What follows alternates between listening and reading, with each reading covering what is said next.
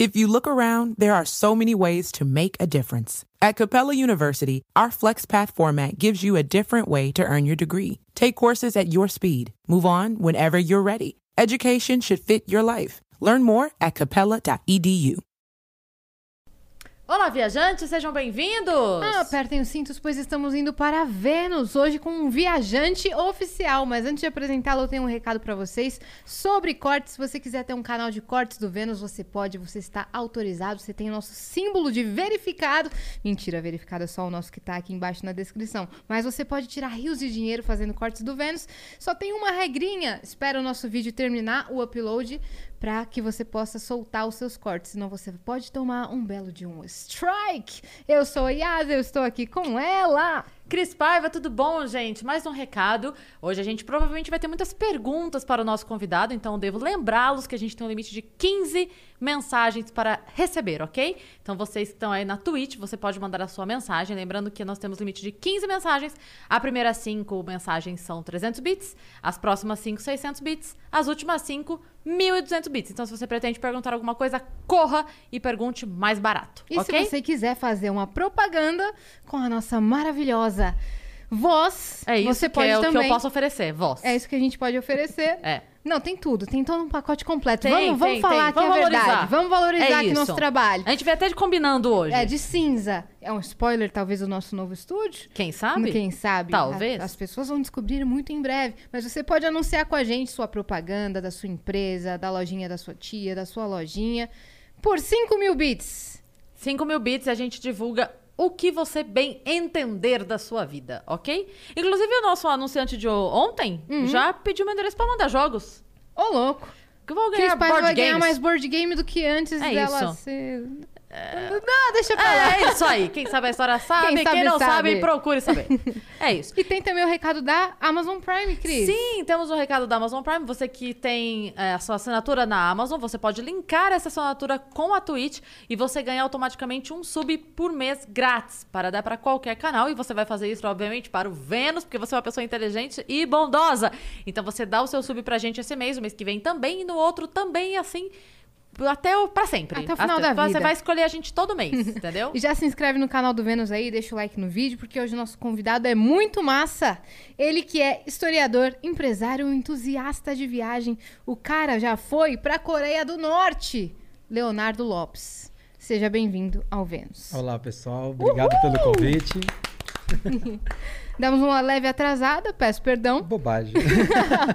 não, mas é tranquilo, não tem Pra uma problema. pessoa que viaja bastante, tá acostumado com atrás de voo, Ah, atrás isso, de isso, isso é o de menos. Estamos em jet lag, tá tudo bem. Isso é o de menos. Opa, olha só a visita que tivemos agora. É isso. Chega, Nossa Oi. querida Luana. Obrigada, amor, Lu. Nosso querido obrigada. Bruno. O Todd da Cris. Meu todinho. Você que fez o Todd? Aqui, aqui a gente se sente tão em casa. que Tem uma pessoa que faz o todinho, nossa É amiga isso. Luana. É ela isso. traz o café. Obrigada, Lu. Gente, é que incrível, Ela nos que deu incrível. ovo de Páscoa. A Lu tá sendo assim a, a, a funcionária do mês, a amiga do mês. Ó, você toma café? Não, quer que eu sirva aqui? Eu sirvo. Não, que isso. E deixa tá uma que delícia. eu sirvo.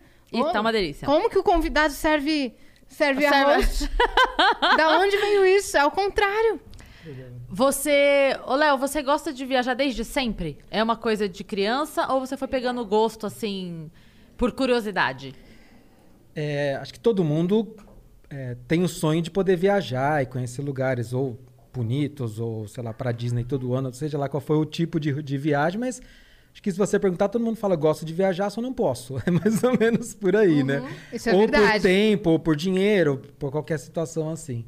É, isso era algo também que eu queria muito e por N razões não era uma prioridade.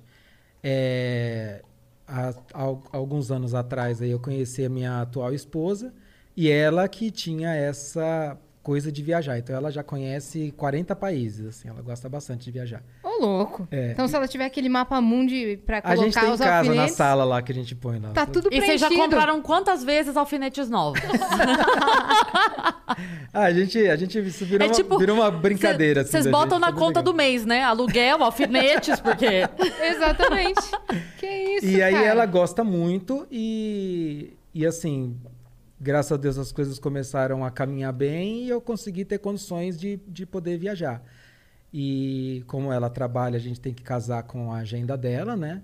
Mas desde que a gente está junto, que a gente sempre viaja junto. Inclusive, ela foi comigo para a Coreia do Norte, foi comigo para Chernobyl, foi para todos os lugares, ela foi comigo. Quando a gente foi para Bósnia, na lua de mel. É, ele tava contando aqui em off que eles passaram a lua de mel em Bósnia e Herzegovina. É isso aí, fomos lá para Sarajevo. Eu falei que ele, que ele chegou no avião e falou assim: amor, estamos indo pra Europa, vai ser uma surpresa, tudo pago. Quando chega é na Bósnia. Ela, ela já imaginando as gôndolas, assim, Exato. né? Ah, o cara tocando e tal. Não. Mas o pior- Ela passou Paris, Itália. O pior de tudo é que assim, eu queria ir para Europa e ela não queria de jeito nenhum, porque o negócio dela é asa, é viagem roots, é trilha, ela gosta de aventura, então Mochilão. eu gosto das coisas. Mochilão, a gente fez muito mochilão. A gente ficava em quarto com 12 pessoas viajando. Quando a gente foi para Europa, a gente fez mochilão. Em hostel, Em vocês hostel mesmo, em hostel mesmo. Então, ela gosta de aventura. Então, falou em viagem, que ela fala vi- viagem muito clichêzinha assim, ela não gosta. Ela gosta de viagem de aventura. Então, as, as viagens dela é Tailândia, é, é Vietnã, ela gosta dessas coisas. Bom, agora você pode matar ela de inveja quando ela começar a colocar os mais de 40 alfinetes no mapa mundi. Você fala, eu fui pra Vênus. Vai ter que comprar Esse um você não planetário. tem, né? esse eu tenho um alfinete fora do mapa mundi. Mas- Muito legal. Mas você começou a viajar depois que você se formou em história? Ou foi Não, já eu me antes? formei em história antes. Eu fiz história por hobby, então eu nunca exercia a profissão nem nada. Eu fiz Uhum. porque eu gosto de história. E eu não sei porque que eu resolvi fazer uma faculdade só porque eu gosto. Eu poderia simplesmente ficar lendo e tal, que dava na mesma, né? Mas, mas eu quis fazer e, e eu terminei a faculdade. Eu terminei o curso mesmo, foi em 2012, alguma coisa assim. E aí eu só fui pegar o diploma muitos anos depois porque eu queria fazer o estágio de verdade. Eu não queria é, só pegar a assinatura. Então eu fiquei seis meses numa escola pública fazendo estágio para poder ver na real como é que é Como professor? e como professor. Eu acabei ajudando bem mais na secretaria, na coordenação, do que dando aula. Mas eu dei aula de tudo, porque faltava professor de todos os dias monte, e daí eu tinha que dar aula de tudo que aparecia. É né? ensino fundamental? É, foi ensino fundamental. E e como que era ser professor de ensino fundamental? Ah, é assim, lógico que foi um período muito curto para eu fazer qualquer avaliação, é, mas a minha experiência, eu quis uma escola pública até para poder ter um pouco dessa vivência, né? É, eu, assim, fiquei é, muito triste com ah, o que chega para os alunos e... Bom, para ser honesto, para mim, assim, é- é- parece que está todo mundo fingindo.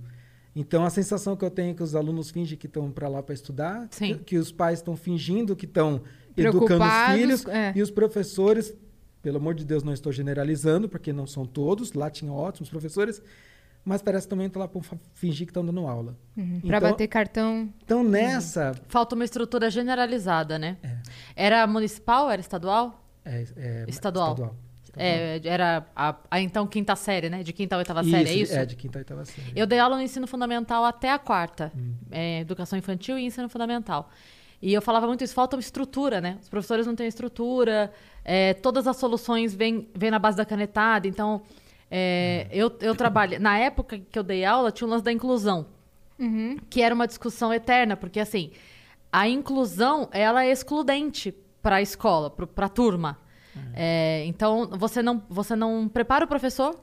Então, assim, você só está é, é, politicamente falando, ficando bonito na fita. Mas, na verdade, você não preparou o professor para incluir. Ele não tá incluindo. Ele tá, assim... É, é o que você falou, é, é um fingimento, assim. Porque se o professor não procura por conta própria fazer um curso, buscar aprender Libras, buscar por conta própria, ele não tem. Dificilmente tem esse acesso. Mas de Então, alunos vi- especiais, né? é, é, então eu já vi assim, é, na educação infantil, eu já vi amiga minha que recebeu é, uma criança autista, né? Eu não, eu não sei se tem algum termo específico para isso, se tiver, me perdoem, eu, enfim. Autista? Desconheço. É, não, mas é que eu não sei se tem algo. é, portador. Eu não sei se Tá. tem alguma coisa assim, mas enfim, eu tô falando aqui inocentemente, pelo amor de Deus. Mas que ela, ela tinha muita dificuldade porque ela precisava ficar. Eram crianças pequenas, assim, de 3, 4 anos. Então ela precisava ficar com ele o tempo todo no colo. E aí, assim, ela tá incluindo esse ou tá excluindo os outros 29? É, minha mãe, Né? ela trabalha como auxiliar de vida escolar numa escola da prefeitura e ela faz justamente esse trabalho. Ela cuida das crianças com necessidades especiais. Então a professora continua dando aula e a minha mãe dá uma atenção maior para ajudar aquele aluno a realizar Legal. as atividades, a se enturmar com os outros colegas numa escola É. da prefeitura. Eu acho- Aluno de assim, de dois, três anos, quatro anos. Falando brevemente, assim como pedagoga, porque me formei nisso, mas eu, eu sempre acreditei que tinha que ter a inclusão social, a, a inclusão da convivência, mas não a inclusão da educação, porque essas, crianças- essas crianças precisam de um lugar específico que atenda a elas na questão educacional. Então, assim, você, essas crianças frequentarem a escola sem uma obrigação, por exemplo, ir duas vezes por semana, participar da aula de educação física, ir duas vezes por semana e participar da aula de artes. Sim. Beleza. Agora você. Porque acontece um jogo duplo aí que é nem essa criança consegue acompanhar. E se a professora é complacente com o não envolvimento dessa criança, que ela tem que ser porque ela não consegue acompanhar, ao mesmo tempo os outros falam assim: por que, que ele. Ah, então também não vou fazer. Ele, ele não faz isso, passa de ano. Entendi. A criança não entende muito bem por que, que a professora não briga com ele porque ele não fez a tarefa. É, então. Né? Eu- Quando- assim, é, pode assim, falar. é, eu, eu só queria só deixar claro, porque às vezes também, de repente, de repente, alguém vai começar a falar que eu tô falando que todo professor tá fingindo. Não, E você, não é isso. você deixou bem É, claro que você não generaliza. Porque, Claro, claro. É, porque assim, é, o que, que eu via lá, né? Então, quando eu chegava de manhã, tinham 17 turmas. Todos os dias, obviamente, tinha que ter às 7 da manhã 17 professores. O normal era ter 12, 13, isso todos os dias. Isso significa que tinham muitos professores comprometidos, mas tinham muitos que não estavam nada comprometidos. Né? É, você chegava na sala de aula, eu, eu- eu posso estar com aquela história de, né, de, de papo de velho, mas na minha, na minha época as, as salas eram todas as carteiras alinhadinhas, todo mundo sentadinho. Lá eram divididos em clãs. Então tinha um grupo com as carteiras todas amontoadas num canto, que era a turma que dormia. Aqui era a turma do funk, ali era a turma do videogame, aqui era a turma da, da, da, da maconha. Cada, cada grupo era um grupo. E eles ficavam com a carteira virada de costas pro professor. Uhum. E eu cansei de entrar em sala só para assistir a aula do professor, então isso não era comigo, era com todos os professores. E aí tinha sempre, no- numa sala de 30, 40, tinha 5, 6, que eles catavam a carteira e levavam para frente para conseguir ouvir o professor. E o professor, ele desistia de tentar dar sim.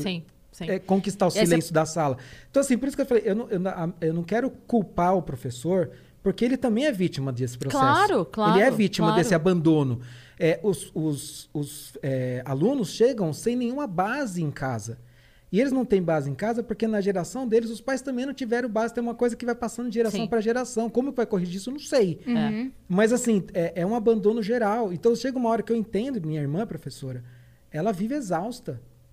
Que não consegue. É exaustivo. Então tem alguns professores que eles falam, olha, quer saber? Não vou mais ficar dando murro em ponta Sim. de faca. Então, é, é, eu não estou fazendo nenhum juízo de valor, mas assim, e também, como eu falei, é longe de eu ter experiência suficiente para poder avaliar. Claro. É, desse curto período que eu tive, eu encontrei pessoas excelentes, principalmente as pessoas da coordenação, que foi onde eu fiquei, eram pessoas assim excelentes, que queriam fazer de tudo para poder dar uma boa educação, mas não tinha, É, não tem a não tinha base. suporte. É, eu, eu devo ser, bom, do que a tenho certeza, eu devo ser mais velha que você também. Eu lembro que a.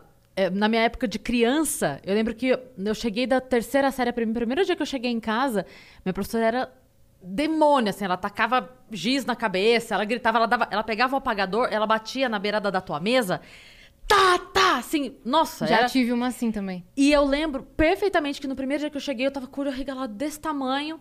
Não parece, mas eu fui uma criança comportada. E eu, eu cheguei assustadíssima. Eu falei, mãe, a professora brigou com o menino. Só que a minha mãe virou pra mim e falou assim: e quando for você? Se um, se um dia for você, eu também vou brigar. Então, eu sinto que isso mudou. Porque hoje em dia, quando a professora briga com o aluno, os pais vão pra cima do professor. Né? No- no- é, é, eu lembro que eu- a minha mãe me deu uma bronca prévia. Sorte sua que não foi com você. Porque se um dia ela brigar com você, Se você Aí chegasse eu tô- com alguma reclamação de Nossa! professor em casa, a bronca vinha em você. Nossa! O corretivo vinha em você. Hoje em dia é aquela piadinha, né? Que o, que o aluno chega pro professor e fala: professor, é melhor você tomar cuidado. Daí ela fala: tomar cuidado. É, porque meu pai falou que se eu repetir de ano alguém vai apanhar. É, exatamente. É. Mas é Mas isso. Eu vim se dessa época também. Eu vim dessa época e, por, por sorte, não só sorte, eu é, sempre estudei em escola particular. E eu falo que não por sorte, porque minha mãe trabalhava em dois turnos para conseguir pagar a escola. Eu tinha bolsa. Uhum. E eu comecei. E eu pago os meus estudos desde a sexta série do fundamental. Você? Eu. Então, assim, eu comecei a trabalhar com 11 anos de idade. numa época que isso era pra- quase aceitável. E na escola, eu trabalhava na escola de faxineiro. Eu trabalhei com 12, com 13 anos na escola de faxineiro para poder ajudar, porque eu tinha bolsa. Meu Deus. Então, assim, era- eram tempos loucos, né? Então, eu sou de 79, então vocês façam contas aí. Então, eu tenho 42 anos, não sou tão velho, mas, assim, eram tempos diferentes. Hoje a gente fala isso, para quem é mais novo, fala isso é impensável, mas eram tempos diferentes. Então, ah, eu lembro uma vez, a minha, mãe chegou pro, pro meu irmão, né? Eu não lembro, porque era, nessa época era muito mais novo, mas ela conta. Quando chegou meu irmão, quando ele fez 14 anos, falou: Ó, você tem que trabalhar, arrumei um emprego para você. Ah, daí meu irmão falou: Ah, é, que legal, ficou todo feliz. Ah, quanto que eu vou ganhar?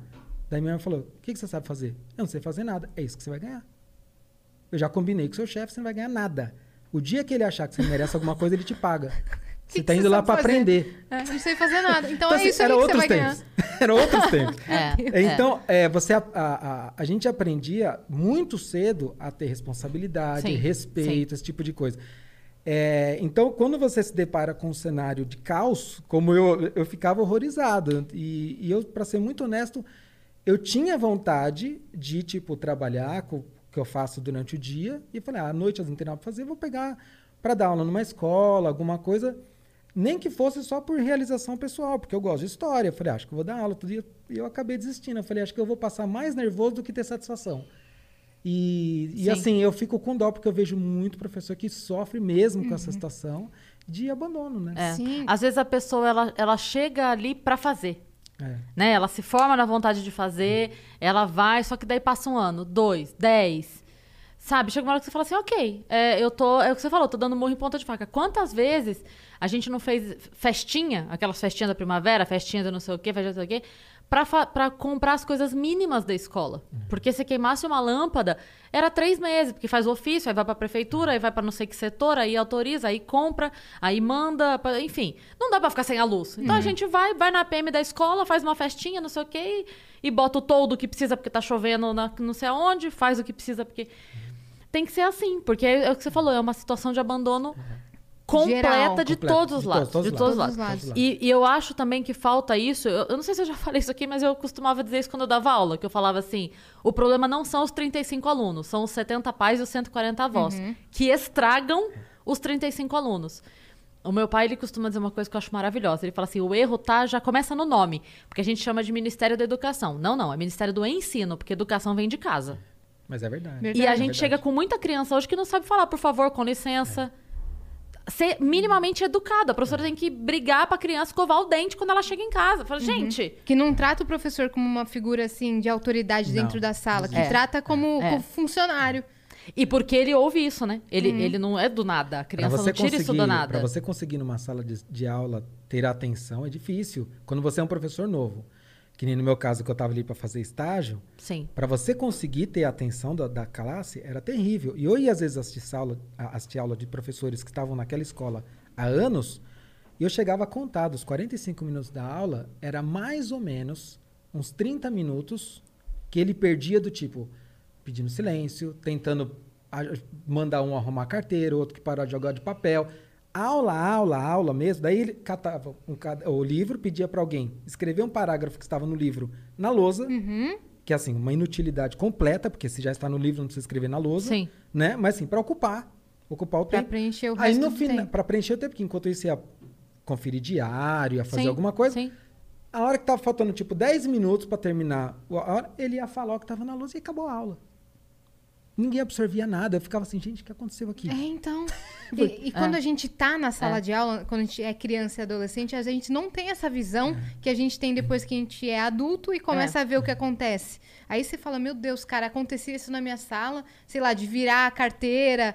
E a gente. Não, você fazia, eu fazia bagunça na minha sala Exato. também, mas não era todo dia o tempo inteiro. Uhum. Porque as pessoas, a sensação que eu tenho é que eles estão entrando na escola e saindo do jeito que entrou. E, e o pior, assim, eles estão é, aprendendo para a vida, para sua formação moral, que nada disso tem importância, Uhum. que estudar não é importante. tá? E eu acho que isso causa um estrago muito grande para a próxima geração. Sim. Então, assim, é, é triste, é, bem triste. que É tá acontecendo, bem exaustivo triste. trabalhar no setor de educação no É. Brasil. Exaustivo. Muito, muito. Então, assim, eu me considero privilegiado no sentido de que é, eu não, assim, não, não preciso é, passar por isso, que infelizmente muitas pessoas acabam precisando, é, que é assim, de ter que encarar uma sala de aula com totalmente desestruturada, sem nenhum apoio, sem nada. E não julgo quem desiste, porque é, cada Obrigada. pessoa... é verdade, eu não julgo porque é difícil, é exaustivo É. mesmo. Então, quando eu falo que tem muita gente que está fingindo, é porque eu falo assim, eu preciso do meu salário, preciso pagar minhas contas, e eu não vou ficar me estressando com isso, que eu vou, vou, vou surtar. Aliás, nessa escola que eu estava, tinha cinco professores readaptados. Porque cada um com algum problema que não, É. não, não conseguia trabalhar. Mas isso é uma coisa comum. As pessoas não entendem e acham que é frescura. Mas vai dando setembro, outubro, é, fono, é, professor passando em otorrino, é, porque vai, vai chegando um momento que você não dá conta mais. Você não dá conta mais. A, a cabeça tá Surta. enlouquecida. É. E você vê na expressão do professor, né? Que ele já tá saturado É. de, de, de ter que passar por Tanto essa é que a situação. aposentadoria é diferente, né? O cálculo de aposentadoria de professor é diferente. E, e, assim, de verdade, tem que ser. Tem que ser. Porque e- é. E agora, assim, o que eu tenho até me colocado à disposição é de, tipo, ser tipo um professor convidado, que eu vou para não ganhar nada, para dar aula, digamos assim, de algum lugar específico por onde eu passei, trazendo é, fotos, coisas para o pessoal entender. Que eu- agora, durante a pandemia, eu dei uma aula, por exemplo, sobre Galápagos. E foi super legal. Porque também tem toda uma história interessante. Foi por onde Darwin, digamos assim, é, concluiu a teoria da evolução. E daí, por que, que ele escolheu Galápagos? Por que, que Galápagos foi fundamental para essa teoria de Darwin? É, e foi muito legal, ainda mais porque eu dei essa aula numa escola criacionista. Então você imagina como foi, como foi o jogo de cintura para isso, né? Mas foi muito legal. Foi, foi muito legal. Mesmo. Sorocaba Foi tem uma igreja e que fica na rua Darwin. Eu acho maravilhoso. Eu já tirei uma foto. Eu já tirei uma foto pegando a placa e a cruz. Paradoxal. assim, é, total. Mas foi Total. muito legal. Então, assim, é, quem sabe essas viagens eu posso somar com essa experiência de né, a a questão da história, né, de ter estudado história, e dar essas aulas sem, sem ganhar por isso, mas por satisfação mesmo, sendo convidado. Mas Então, você arrumou outra maneira de passar seu conhecimento, é. né? E Com a aí- internet, sim, por exemplo. É, exatamente. Então, acho que pode ser, pode ser legal. Então, se alguém tiver afim, fique à vontade para me convidar. Eu, é, a gente vai falar sobre a Coreia do Norte, mas você falou de Galápagos agora. Eu queria saber, tipo, um top 5 de lugares estranhos que você já viajou, que você imagina assim. Esses lugares são os mais incomuns possíveis. Peculiares. É. Ó, é, assim, tem de beleza natural e tem de história. Tá. É, para mim, assim, Você pode fazer dois top 5, eu sou legal. você pode dividir. Não, mas assim, eu não sou tão. Você imagina que eu comecei a viajar mesmo, assim, com um pouco mais de intensidade, tem uns 5 anos. E eu conheço 30 países. Então, assim, não é, não é tanta coisa, 30 países, porque tem gente que conhece muito mais do que isso. Mas para 5 anos até que é bastante coisa. Então eu ainda tô, tô começando, sou fiote nessa, nessa parte. Fiote, caraca. É. Eu fui pra um. Tá. Não, mas é que tem gente que Eu também fui mais. um anos. Eu, eu fui pra um. E digo mais, eu fui porque eu ia fazer uma gravação de um piloto de um programa. Eu mal. É porque eu, eu, eu me recuso a dormir em viagem. Eu durmo o mínimo necessário Também. pra durar acordada, Sim. entendeu? É o mínimo necessário. Então, eu usei o único momento que eles deram pra gente descansar da gravação e eu fiz. Eu não fiz um turismo. Eu, eu fiz uma via sacra do Zion Bolt. Eu corri a cidade. Tá, tá, tá. Eu saí feito uma maluca. México, México. É. Eu saí feito uma maluca. Assim, ó, conheci, vamos, conheci, vamos. Foi Assim, com quem? É Nil Agra que você foi? com o Nil, com a Ariana, o Vitor Sarro. E aí, a hora que eles falaram assim, olha, a gente vai dar aqui, vocês têm três horas e a gente, tá bom! Saímos correndo. Quais pontos que a gente pode passar por aqui? Só. Mas eu queria saber, assim, quais foram os, os lugares... Olha, assim, quando fala de beleza natural, por exemplo, para mim, o que vem primeiro é o Atacama, o deserto do Atacama aqui do Chile. Aliás, o Chile é realmente incrível, assim, eu, eu recomendo demais, é tá aqui do lado, não é caro, é fácil de ir para lá, é, você vai com RG e assim tem coisas incríveis, incríveis. que eu, eu conheci os- a- a- o norte, que é onde está Atacama, numa viagem, numa outra viagem eu fiz o centro, que é onde fica Santiago, e numa outra viagem eu fiz a sul, que eu fiz a Patagônia. Então, assim. É, Você foi lá extremo, foi extremo extremo, sul. Foi para Ushuaia e tal. Fui lá no extremo, foi muito legal. Então, assim, é, de beleza, para mim, o deserto do Atacama é uma coisa impressionante. O salar do Uyuni, que fica na Bolívia também, é uma coisa incrível. É um deserto de sal. que ele tem o tamanho de nove vezes a cidade de São Paulo. Então, assim, você se perde naque- grila, naquela véi. vastidão branca, assim, é uma coisa incrível. É, é lindo, é lindo. É tipo o quarto branco do BBB. É Você quase morreu isso. e pra apareceu pessoa... ali. É, cara, imagina que desespero. É quase isso. Tá, mas assim. daí você chega lá e faz o quê? Você fica vislumbrado tirando foto à torta direita, porque não tem o que fazer, assim. É, Como chega? Cê- cê- bom, é uma treta. Você tem que dormir num, num- no, no meio da viagem, num, num lugar lá que quase fui expulso. É, é- é, assim, tem muita treta de viagem, mas não é muito fácil. É, é- eu fiz a, a viagem do Chile até a- do Atacama até o Salário do Uyuni, fui de Jeep 4x4 por 24 horas andando nos buracos. Dormimos num, no, num hostel que foi engraçado, que eram seis quartos, é, seis camas num quarto. Tava com a minha esposa também. E a gente tava com um grupo de franceses. E aí eu fiquei numa cama, tava lá, a cama né, com, com- com o jogo de cama e tal, né? E, e aí a gente foi, fez toda a viagem e na volta a gente acabou dormindo lá. Eu descobri que era o mesmo jogo de cama, tudo que ninguém limpava. Ficou ali a semana inteira todo mundo dormindo na mesma cama. E ninguém limpa, porque eram uns, uns bolivianos não muito higiênicos, né? Entendi. É, e, e, assim, não é muito fácil de chegar, o caminho é meio chatinho. Mas, assim, é incrível. Depois, se tiver um tempinho, você pesquisa salário do Uni, assim, é uma coisa... O pessoal faz umas fotos maravilhosas, assim, é, é demais. Vocês fizeram tudo de uma vez? América do Sul, assim? Não, cada hora... Ah, tá. é, cada- Vocês não cada- chegaram a fazer mochilão? Não, é porque, como eu falei, minha esposa, ela trabalha em empresa, ela é funcionária. Então, a gente tem que conseguir casar esse monte de viagem que a gente gosta de fazer pra gente fazer junto com feriado ou férias dela. Sim. Então não é tão fácil de, de, de encaixar, né? É, mas mesmo assim a gente ainda consegue fazer muita coisa, né? De, bom, isso, de beleza, para mim, esses, esses são os, os primeiros que vêm. Lógico que também é, na Indonésia a gente foi para Bali, a gente foi para lá para Ubud, então é muito bonito lá na, na Indonésia. Eu fui para a ilha de Komodo para ver o dragão de Komodo também, então que é- fica lá na Indonésia. E eu gosto muito de vulcão. Então, eu fui no vulcão que chama Ijen, que fica na ilha de Java, na Indonésia, que tem umas chamas azuis que saem da rocha, que é uma coisa absurda, assim, chega a ter 10 metros a, labade- a labareda. E para chegar lá é uma trilha que você faz noturna. Então você começa umas 6 horas da tarde, começa a trilha, vai indo até, e é um vulcão ativo. Você vai indo é, até lá, quando chega uma hora da manhã mais ou menos, você está no centro do vulcão, na cratera. E aí você fica perto e você consegue ver, como tá bem escuro, você consegue ver aquelas labaredas azuis e tal, né? Que louco, cara. Você viu um vídeo que viralizou essa semana no Twitter da galera jogando três corta em frente ao vulcão? Ah, eu vi. Você viu a eu vi, rodinha? eu vi.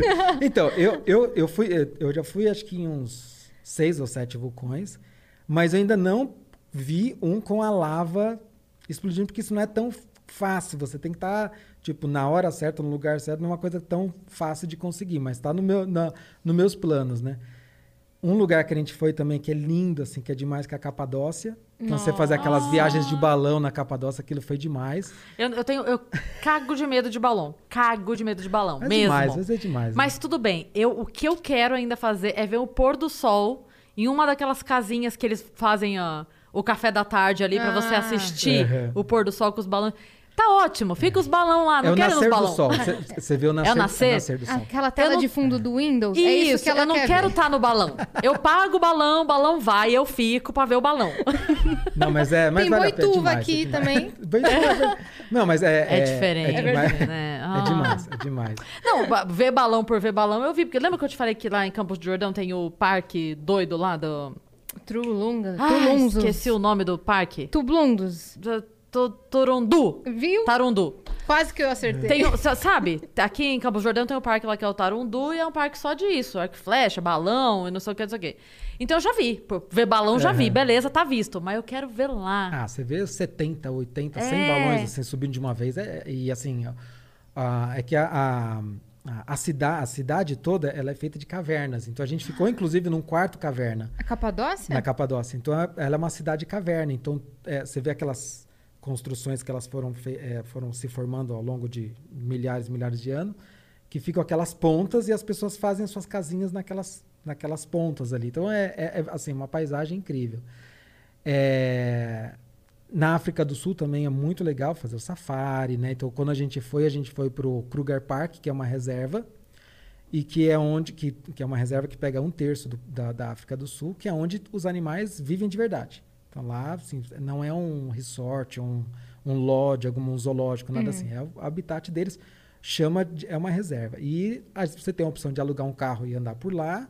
Você tem que assinar uns termos lógicos do tipo, você não vai sair do carro, senão o leão te come, né? E, e, aliás, foi até engraçado que a gente, tá, a gente ficou hospedado no meio dessa reserva, num lugar que tinha algumas regras. E a gente passou ano novo lá. Daí a gente até perguntou para um pessoal que tinha um, um- tipo um centrinho, que tipo, um restaurantezinho, uma, um posto de gasolina, era um nadinha assim. Daí a gente perguntava, vai ter alguma coisa aqui à noite? Ele falou, ah, a gente vai co- comemorar aqui e tal. O ano novo, falei, ah, então a gente quer vir pra cá. Eu falei, como a gente tá hospedado aqui do lado, dá pra gente vir a, a pé, né? Daí ele falou, ó, não recomendo por causa dos leões. Eu falei, a gente vem de carro, não, tem- não tem, tem problema, não. Eu achei, eu achei muito interessante essa regra. Não pode sair do carro senão o leão come. Porque se o leão comer, você paga a multa? É estranho, né? É, uma regra que você não quer desobedecer. Não é que você não pode.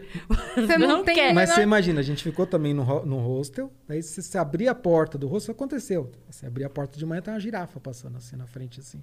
Cara, é demais, é muito legal. O cara no meio da passou o reserva. ano novo Com a girafa. na reserva com leões. E a lua de É. mel na, Bósnia. E é Eu tô muito- achando demais, velho. E é muito legal, porque a gente tava ne- nessa reserva e a gente contratou um guia local que ele ia. Porque não, não tem um lugar, tipo, que nem no zoológico, os leões estão aqui, a girafa está ali. Não tem, ninguém sabe onde os animais estão. Então alguém vê, viu um rinoceronte, eles se falam por rádio e, fa- e eles conhecem o caminho, o cara vai lá e te leva pra você conseguir ver o rinoceronte. Aí a gente tava na estrada, daqui a pouco Que passou. incrível. Pokémon GO, tá ligado? É, quase isso. Total, total. Aí começou a passar um monte, um monte, um monte de búfalo, assim, sei lá, uns 300, assim, muitos búfalos Você tá passando. brincando? E a gente ficou parado na estrada vendo aquele monte, aqueles bisãozão enorme e tal. A gente ficou ali só apreciando, né? Aí daqui a pouco o cara falou, ó, é, os búfalos estão tudo lá embaixo, num rio lá tomando água, tá? Vamos ver daqui de cima. Daí a gente parou o carro pra ver. Eles tudo tomando água, daqui a pouco a gente só vê. Um leão aqui, um leão ali. um- começaram a cercar aquela... cadeia aquela, alimentar.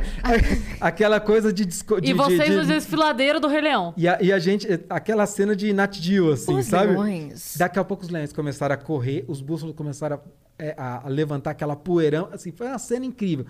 Não pegou nenhum, não sei se eu fiquei triste ou feliz, né? Mas porque eu não consegui ver a cena Os dele pegando. tomam água em seu habitat natural.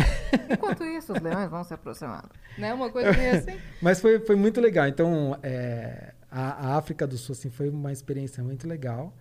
E, ah, e daí, daí vem as, as viagens de história. Né? Então, é, a gente foi em alguns lugares da Europa naturalmente. É, que, que você vai conhecer tipo, da Itália, da França. A gente foi para a Escócia, super bonito lá na Escócia também. E mas assim, para a China, a gente foi duas vezes lá para a China, então a gente foi muito legal andar na muralha da China e lá na, na Praça Tiananmen e tal, né, na, na, na Praça da Paz Celestial e na Cidade Proibida, foi muito legal. Vocês documentam tudo.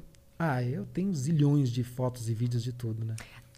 Falando nisso, deixa eu já perguntar logo. É, na- porque você falou de fotos e vídeos que você tem de tudo, não tem da Coreia, né? Da Tem um Coreia do monte. Norte. Você tem? Você conseguiu fazer fotos lá? Tem um monte. Como é que é? Porque tem, tem muita informação, mito, verdade, curiosidades e tudo mais.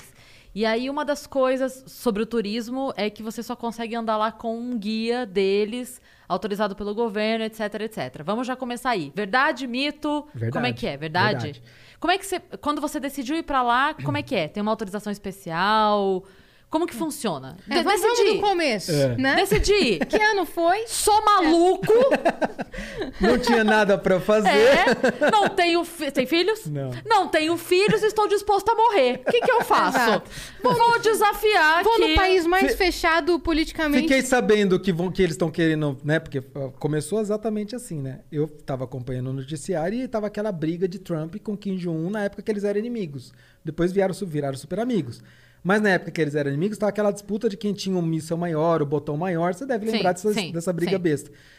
E, e assim, é, eu sou fascinado principalmente pela época da Guerra Fria, é, quando se fala de história. E o último reduto que tem da, de um país de fato comunista no mundo é a Coreia do Norte. É, você pega Cuba, que seria o, o segundo, é, já não é bem assim. Então já, já tem bastante tempo e já vem abrindo, desde que. É, até antes de, de Fidel Castro morrer, quando ele já estava meio né, capengando e tal. já, já era, já já estavam abrindo comércio, recebe muito Não, turista. Fidel Castro usava Adidas. É, então. Então, assim, era, não- já não é comunista. então, Já não é comunista. então, assim, Cuba já vinha mudando. Mas a Coreia do Norte, não. Ela preserva Sim. boa parte da sua estrutura como era, tipo, os anos 50, 60 da União Soviética. Então, assim, eles são muito ainda fechados. É o país mais fechado do mundo. É, diplomaticamente. É, é o país. é- é- é- E aí eu falei, bom, nesse cenário de briga, das duas, uma. Ou esse país vai ser. Eles vão entrar numa briga, vai ter guerra, que é o cenário menos provável, mas era uma possibilidade, dado aquela, aquele embate. O Trump também não batia bem da cabeça, a gente falou, não sabe o que pode dar. É, ou eles vão começar a se abrir comercialmente no estilo de Cuba e eu vou perder a oportunidade de conhecer o último país comunista do mundo. Falei, então eu quero ir antes Ou que vai dê merda. racha, é. né? E, e aí eu fui conversar com a minha esposa para explicar para ela o que que era, é, pra- porque ela não, não se intera tanto dessa parte, né? ela só queria saber se era bonito. Ela daí- chega, ela chega em casa, tá o jantar colocado, velas, assim, ela... Um war E na ela assim, né?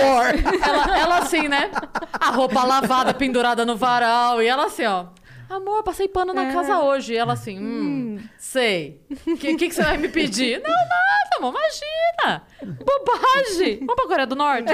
Não, e, e o detalhe é que foi assim, um ano antes, um ano antes, um cara o- é, chamado Otto Warmberg, alguma coisa assim, um americano, ele tinha ficado num hotel lá na Coreia do Norte e ele tinha bebido, um moleque, 21 anos, tinha bebido, falou, ah, ficou curioso porque no elevador não tinha o quinto andar.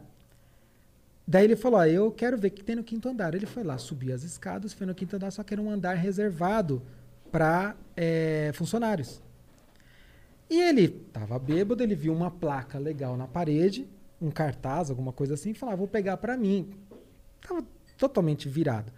Tentou tirar aquele negócio, não conseguiu, aquele negócio caiu no chão, ele largou pra lá e voltou pro quarto dele, continuou a viagem e tal. Na hora que ele tava nem ir embora, ele, ele foi de avião, eu fui de trem, porque eu queria ter uma experiência diferente, né?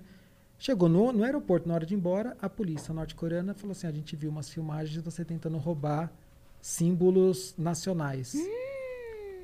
Conclusão: ele foi preso, foi condenado a 15 anos de trabalho forçado no campo de concentração. Com um ano que ele estava lá, ele voltou para casa, foram entregue, devolveram ele em coma. Ele mais três dias ele morreu. Aí eu falei para minha esposa: a gente tem que ficar nesse hotel.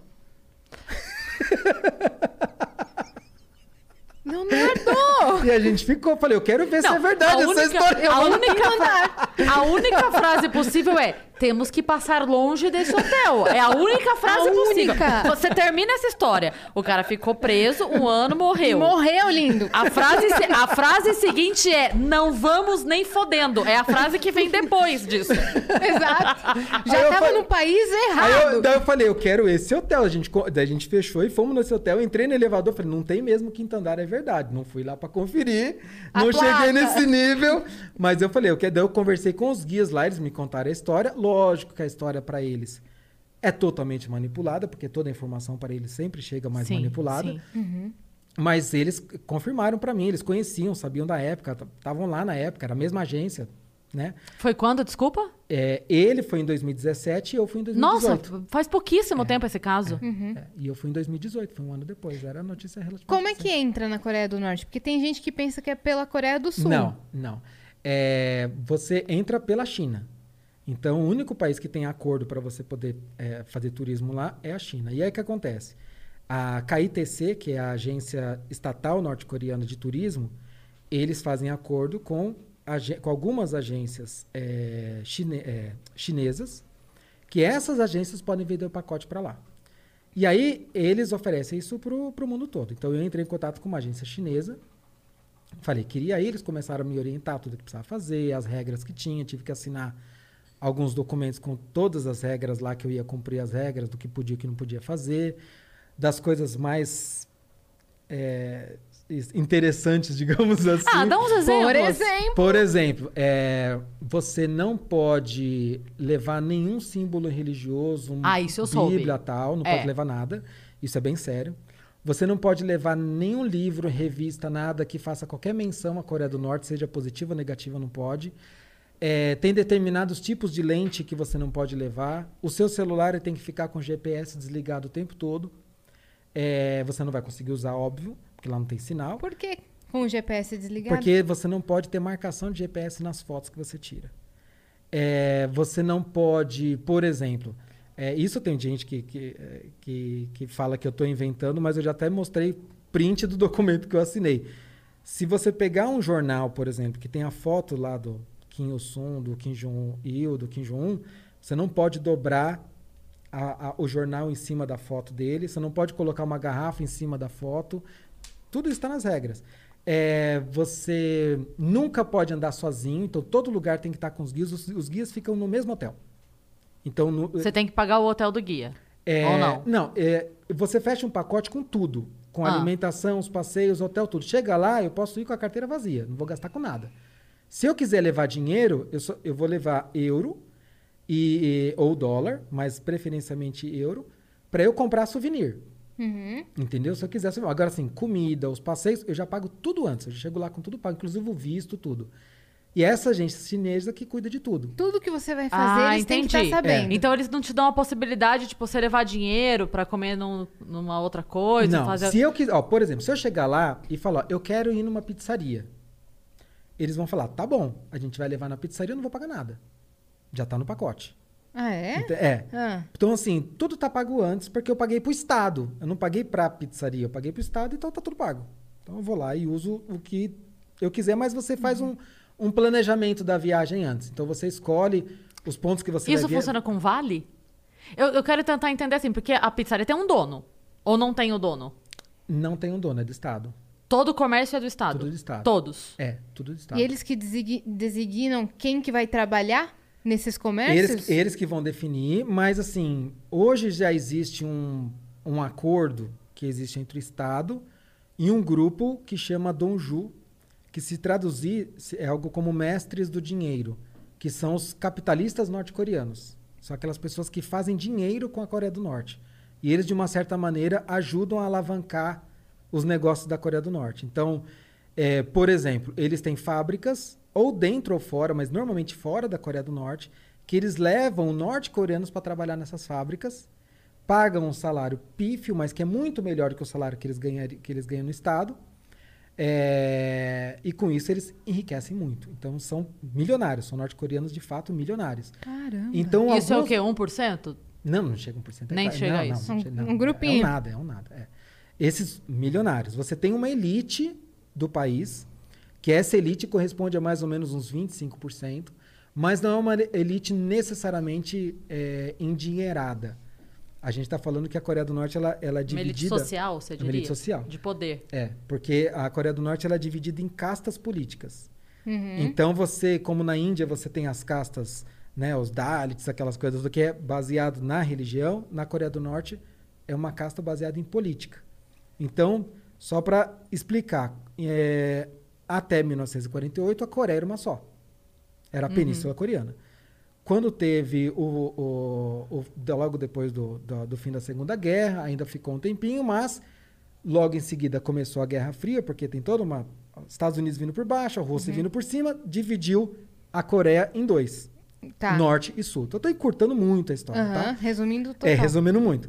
É, E aí, assim, a, a- quem era do sul, é, as, as pessoas que moravam no sul naturalmente não podiam mais para o norte, e do norte não podiam para o sul. O sul ficou capitalista, o norte ficou comunista. E nessa época, aquelas pessoas que lutaram para proteger, digamos assim, lutaram do lado dos comunistas, se tornaram a elite do país. Todo mundo que antes era um, comerciante, um fazendeiro, um pastor, alguma coisa assim, ou seja, que qualquer coisa que é, é, dono de terras tal, ele foi totalmente desapropriado. Tudo que era dele passou para essa elite é, política. E eles foram enviados para uma montanha inóspita para viver no campo de concentração que existe até hoje. Então, assim, todo mundo que tinha algum tipo de influência, Negócio. negócio e tal, virou a pior classe social da Coreia do Norte. Uhum, O que aqui Eles seria chama- ao contrário, né? Quem tem um, um negócio bem sucedido tá É. no topo da, da hierarquia. E eles, e eles são considerados hostis. Então, o nome da categoria, então, se fosse dividir essas castas da Coreia do Norte em três grupos, seriam a classe principal, a classe dominante, que seria a elite. Aí você tem os vacilantes, que são os neutros, e os hostis. Os hostis são esses que eles têm uma linhagem, um avô, um tio, alguma coisa. Nessa época, a gente está falando de 1948 e tal, ele Em termos históricos, ontem, né? Que é, chama. Mas é que a- a- os asiáticos, de modo geral, e na Coreia do Norte isso é muito forte, eles levam a hereditariedade muito a sério. Então, eles acreditam que algum traço de personalidade seu, seja positivo ou negativo, ele passa de geração para geração até três gerações. Então, eles acreditam o seguinte: se você teve um vô que ele era fazendeiro, um capitalista, você tem uma inclinação capitalista. Então, você vai nascer já no campo de concentração, você tem que ficar fora da sociedade, porque você é um risco para o Estado socialista. Gente, parece um- um- uma utopia isso que ele tá É. falando. Parece um mundo paralelo. O quê? É, então, assim, hoje 30% da população, mais ou menos, é essa categoria de justiça. Não é pouca É coisa. extrema pobreza. E são aqueles que vivem em trabalho forçado, extrema pobreza, aqueles que têm a, a pior vida possível. É, então, esses vivem nas montanhas inóspitas, lugares muito. Então, tem. E contato zero com você. Zero, você nem viu, Não. nem. Tá. Não, Assim, é completamente fora, você não vê. Aí você vai ter um outro grupo, que são esses vacilantes, que, se- que corresponde a mais ou menos uns Vacilões. 40, 40, 45%, que são aqueles que, no seu histórico, nem tinha alguém que, que era capitalista ou, o dono de terras, comerciante, e nem teve um general, um soldado, alguém que lutou na Guerra da Coreia, lutou na Guerra do Japão, ou que era comunista. Não tem nenhum desses dois. Ele só estava ali, só sou um cidadão e mais nada. Comendo pastel na feira. E, tipo, Deu uma guerra e eu tava com leite Que não que eu tô fazendo aqui? Aham. É, são esses daí. Por que, que chama vacilantes? Porque o Estado permite, digamos assim, que ele vive em sociedade, mas acompanha e monitora tudo que ele faz. Porque ele pode dar um vacilo. Porque ele pode dar um vacilo. Ou seja, ele pode ter alguma inclinação capitalista ou se não tão devota ao socialismo, que isso vai acender uma luzinha vermelha e a vida dele vai começar a ficar um pouquinho mais difícil. Então, isso vai começar a impactar no que ele pode comer, onde ele vai morar, se ele pode estudar ou não, que acesso seus filhos vão ter, vai começar a impactar. E aqueles que têm no seu histórico alguém que lutou ao lado de Kim Il-sung, por exemplo, na Guerra da Coreia, na Guerra do Japão, ou que era um, um- um comunista, tal, esses são a elite do país. Então, eles que vão poder, por exemplo, morar em Pyongyang, que é a cidade vitrine, é a capital. Capital, lá que Então você foi. lá, é. Eu, na verdade, eu fui em três cidades lá. Mas é óbvio que só vão me levar para os lugares que eles querem Ó, óbvio. não mostrar. vão te levar É. pro topo da Então- montanha. Então, é, então, Pyongyang, por exemplo, 95% da população de Pyongyang é da elite. Então, assim, é, por quê? Porque é um privilégio morar lá. É onde você tem a melhor educação, a melhor saúde, o melhor acesso, melhor tudo. Parques, hotéis, Tem, tudo. tem, lá tem, tem parque aquático, cinemas, tem, tem restaurantes di- diversos. Então, assim, é, é um, é, é o lugar dos privilegiados. Cinco estrelas É. ali. Aí, se você. Se um norte-coreano, por é exemplo. engraçado você pensar que o privilégio do país comunista é todos os privilégios que o capitalismo pode oferecer pra eles, né? É, é. Com a diferença, né, que é o que eu costumo dizer, que assim, você num país. Eh, é, aqui no Brasil. Oh, we could, we could fly. This is your summer. That means Six Flags and the taste of an ice cold Coca Cola. We're talking thrilling coasters, delicious burgers, real moments together, and this. Coke is summer refreshment when you need it most, so you can hop on another ride or race down a slide at the water park. Six Flags and Coca Cola. Come make it yours. Visit sixflags.com slash Coke to save up to $20 on passes, plus daily tickets starting at $34.99. por exemplo, né? Isso é- foi uma lição que eu trouxe para mim. É, aqui você pode nascer numa favela, ter uma vida terrível, péssimo acesso à educação, uma família desestruturada. Você vai poder ascender socialmente? Vai ser muito difícil. É lógico que vai ser muito difícil, sim, porque você está nascendo no- num- numa disparidade enorme, Sim. né? Com Sim. pouquíssimas oportunidades. Então vai ser Sim. muito difícil. Mas alguém te proíbe? Não. Não. É difícil, muito difícil, mas ninguém te proíbe. Ninguém vai falar, você nunca, jamais vai poder estudar em tal faculdade, ou vai poder escolher o seu emprego, É. ou vai poder comer carne, porque É. você teve um avô comunista. É diferente. Né? Então, assim, é, e, e- e isso foi, foi uma das coisas que eu trouxe para mim, porque é, quando você é, sai de um país que ele tem tantas regras e que você vê uma população refém de um regime, você começa a dar valor àquilo que você tem. Você fala, o Brasil é uma bagunça, isso aqui é um pandemônio. Tem um monte de coisa errada acontecendo no governo, na Câmara, no, na STF, um monte de coisa errada. Mas calma, pode, poderia ser muito pior, Sim. entendeu? É, você- só pra fazer um parênteses aqui, a gente já volta a falar da, Uhum. da Coreia do Norte. Sabe a jornalista Cora Honey? Ela foi. Ah, sei. Quando, quando veio o negócio do embargo dos Estados Unidos pra Cuba, um pouquinho antes desse momento aí que você resolveu ir pra Coreia do Norte, ela foi pra Cuba pra fazer. Ela falou: Eu quero fazer. Eu, eu quero ir assim, pra conhecer. Então ela não reservou nada, ela foi na loucura total, diário de jornalista mesmo. E aí, eu tenho ela no Facebook, eu tava acompanhando as publicações dela, que além de ela fazer os textos que ela ia publicar, ela postava meio que um diário. Era um diário dela. Pra vocês terem ideia, ela não escrevia o diário lá. Ela fazia e levava pra só publicar, porque o tempo de internet é extremamente caro. Então ela, ela vinha com o texto pronto, pagava 15 minutos de internet pra ela falar com a família e publicar. E uma das coisas que ela falou é que é, tem duas moedas no país, né? Os cookies e. Ah, qual é o outro que esqueci agora? E ela falou assim: é muito engraçado pensar que a galera vem, ah, mas eu já fui pra Cuba. Sim, você foi, mas você foi como turista. Você foi com a moeda que você compra a melhor fruta. Você não. Porque. ah, a galera de lá que mora lá, eles não têm acesso a esse outro dinheiro. É um Sim. outro dinheiro dentro do mesmo país. E você não pode comprar, tipo, o mercado onde vende produto bom só aceita dinheiro tal e você não tem esse dinheiro. Você só tem o dinheiro que compra a xepa. Então, é, é muito louco você pensar assim, eu não posso optar, eu tenho X dinheiros, eu não tô nem... Enfim, eu tenho 100 dinheiros. Eu tenho a possibilidade de comprar ovo pro mês inteiro ou eu posso comer farinha o mês inteiro, mas eu quero um dia comer carne. Você não tem a opção. É. Porque você não pode, com o seu dinheiro, comprar a outra coisa, porque lá. é- Cara, isso é muito louco. É muito doido isso. É dentro do teu país. Uhum. Mas enfim, voltando pra, pra Coreia do Norte, só, só porque você falou da, da- de Cuba e eu lembrei desse paralelo da, da Cora que eu achei muito doido, assim. Falando que ela não tinha conexão, você não podia usar a internet lá, certo? Não, que eu trouxe, que você falou de dinheiro. Ô, eu- louco. Eu trouxe um, um álbum que eu tenho de dinheiro que eu trago das que viagens. Massa, cara. Ó. E aí eu trouxe da Coreia do Norte.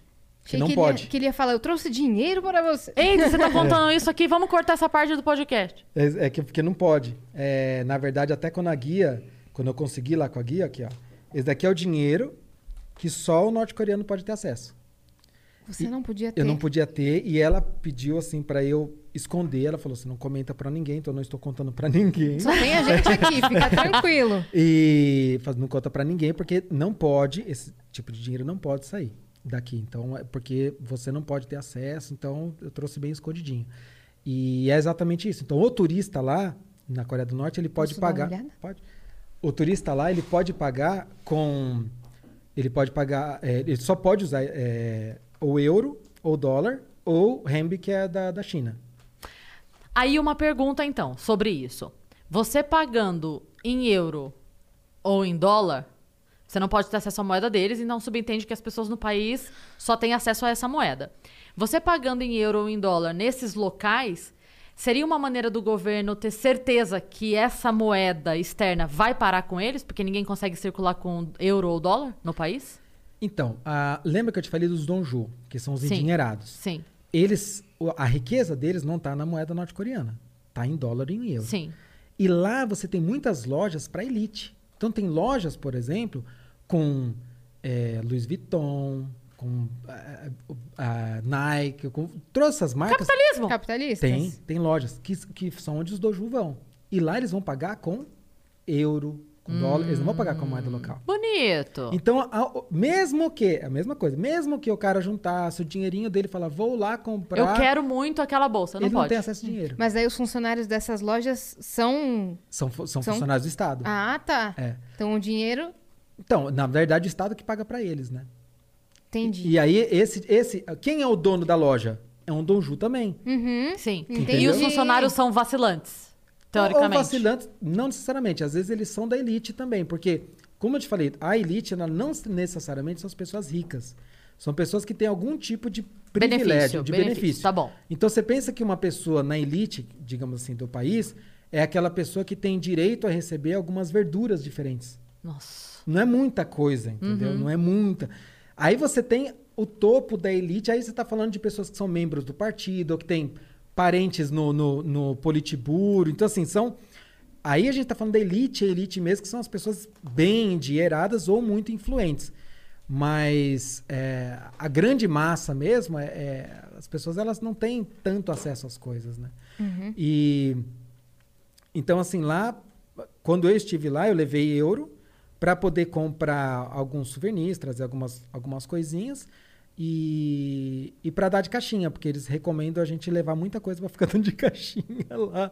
Então, por exemplo, falaram para eu levar uns caixas de cigarro, porque quando a gente foi na DMZ, que é onde tem a divisa da Coreia do Sul com a Norte, que é, que é a, a zona des- desmilitarizada, mas onde tem mais militares no mundo, é na DMZ. Ué, É, e aí lá é onde você vai. Você já deve ter visto aquela cena que tem aquelas casinhas azuisinhas, onde o Trump se encontrou com o Kim Jong-un e tal. Então, sim. então, fui até aquele lugar. E para você. E lá, é, você imagina que assim, eu tava de boné com essa barba, e eles. a- o, o, o cara lá, que era o, o militar responsável pela área, deu na cabeça dele que eu, que eu devia ser um americano, um jornalista, alguma coisa assim. E esse cara começou a fazer muita pergunta sobre mim. Que ele olhava feio pra mim, então não sei se ele me achou com cara de, sei lá, de qualquer coisa. E aí ele. é ele... que você tava bem parecendo disfarçado de, de jornalista Eu não, americano. eu não sei, mas é engraçado, só fazer um parênteses. Quando a gente tava na Ah, Indonésia. espertão do Paraguai, ele guarda 20 mil. Dos Estados Unidos, ele guarda um dólar só. Ah, e tonta sou eu, né? Ah. um parentezinho. Quando, quando a gente estava na Indonésia, é, era muito engraçado que assim, eu, eu, eu e a minha esposa andando, e assim, na Indonésia, a, a boa parte da população é muçulmana, então as mulheres usam aquelas, né, a burca, ou aquelas roupas que cobrem o corpo todo tal. É, lógico que tem turista, tem tudo, mas assim, a população em si, principalmente as mulheres, elas são muito comedidas com a roupa. E a minha esposa estava de shortinhos, regata, né, bem à vontade, um calor desgraçado. E daqui a pouco a gente começa a ver uns moleques aparecendo aqui, os moleques aparecendo dali, tudo com câmera na mão. Falei, acho que querem tirar foto dela. Daqui a pouco os moleques começaram a pedir para tirar foto de mim. Eu sei que foi a minha viagem inteira eu fazendo pose, tirando selfie com, com, com os indonésios. O tempo todo. Aí eu falei, mas o que tá acontecendo? Daí eu fui perguntar para um, pra um, pra um, pra um cara lá que eu conheci. Falei, mas por que, que toda hora? Teve uma hora que ajuntou tipo uns cinco, seis moleques fi- me- pra pedir tirar foto comigo. Sério, famosão. Eu falei, tô me achando aqui, É? né? Aí ele falou, não, é porque assim, eles não estão acostumados a ver barba. Porque eles têm o rosto muito limpinho, quando nasce é um pelinho aqui, um pelinho ali. Ele falou, e também porque assim, é, o, o, o- a feição ocidental, para eles, eles associam muito com os programas de TV que eles assistem, os filmes, tudo. Então, para eles, eles não sabem que, que eles é alguém importante.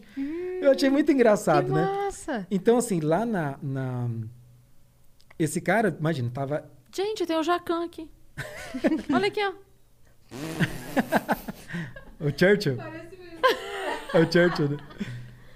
E, e aí, e aí, assim, eles, é, esse cara ficou, esse militar ficou olhando demais, e aí eu fui perguntar para ele, falei, o que está acontecendo? Ele falou, "Não, ele acha que você é jornalista, que você está aqui para investigar, mas tá tudo bem. Ele falou, ó, eu trouxe um pacote de, de cigarro, é agora que eu uso, né? Daí ela falou, onde que tá? Eu falei, tá aqui comigo. Não, então deixa comigo. Daí ela deixou, daí ela deu pro cara, daqui a pouco, o cara entrou na mesma van que a gente, virou amigaço. Aí virou amigaço, daí ficou tudo bem. Parece porque- que você tá na porque ganhou- cadeia negociando as coisas com cigarro, velho. porque ganhou um pacote de cigarro. Mas é, é- ao mesmo tempo que você vê a, a- Isso que você falou do cigarro, desculpa, me perdi no foi na Jacan DMZ, aqui. foi na DMZ, na Ah, tá. zona desmilitarizada, Tá que é a- a- Onde você falou que o cara começou a desconfiar de você. Isso. Tá Ele bom, era tá, tá. jornalista, É, eu me é. perdi no Jacan. E a moça tinha recomendado que ele levasse cigarros. Sim. E, e isso é uma coisa, né, que eu tava falando dele preocupado e sisudo e tal, mas isso é uma, é uma das coisas que as pessoas costumam perguntar sobre o norte-coreano, como que eles são. Hum. E, e assim, é, logo quando você. Que eu fui de trem, né? Então, logo quando eu saí da China, que tava só eu e minha esposa nesse trem, e, o resto do pessoal que tava no trem, ou era chinês ou era norte-coreano.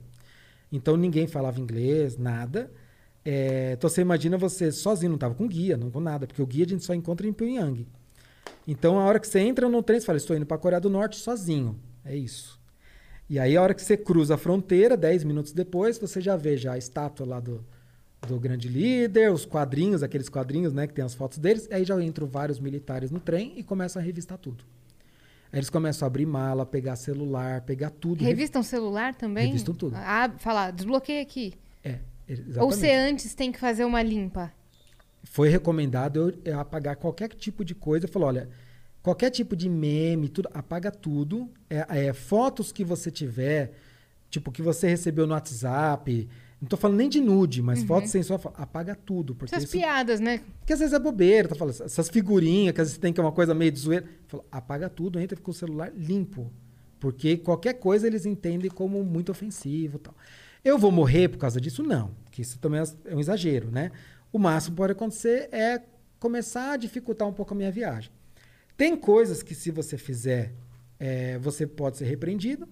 Tem coisas que você pode ser preso. Mas os. é, eu ia É. os moradores, os. Como é que fala? Cidadãos. Os, isso, cidadãos. É. É, norte-coreanos, eles não podem ter acesso nenhum à pornografia. Não, E- não não podem. pode. Então, assim, você como turista, se eles acharem, é meio que uma bronca. É uma mas bronca. lá dentro eles não podem, e aí sim é prisão.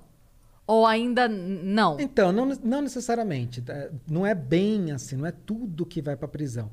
O que acontece assim, pensa que a, a vida deles, é, a, a sua vida ela está sendo o tempo todo monitorada.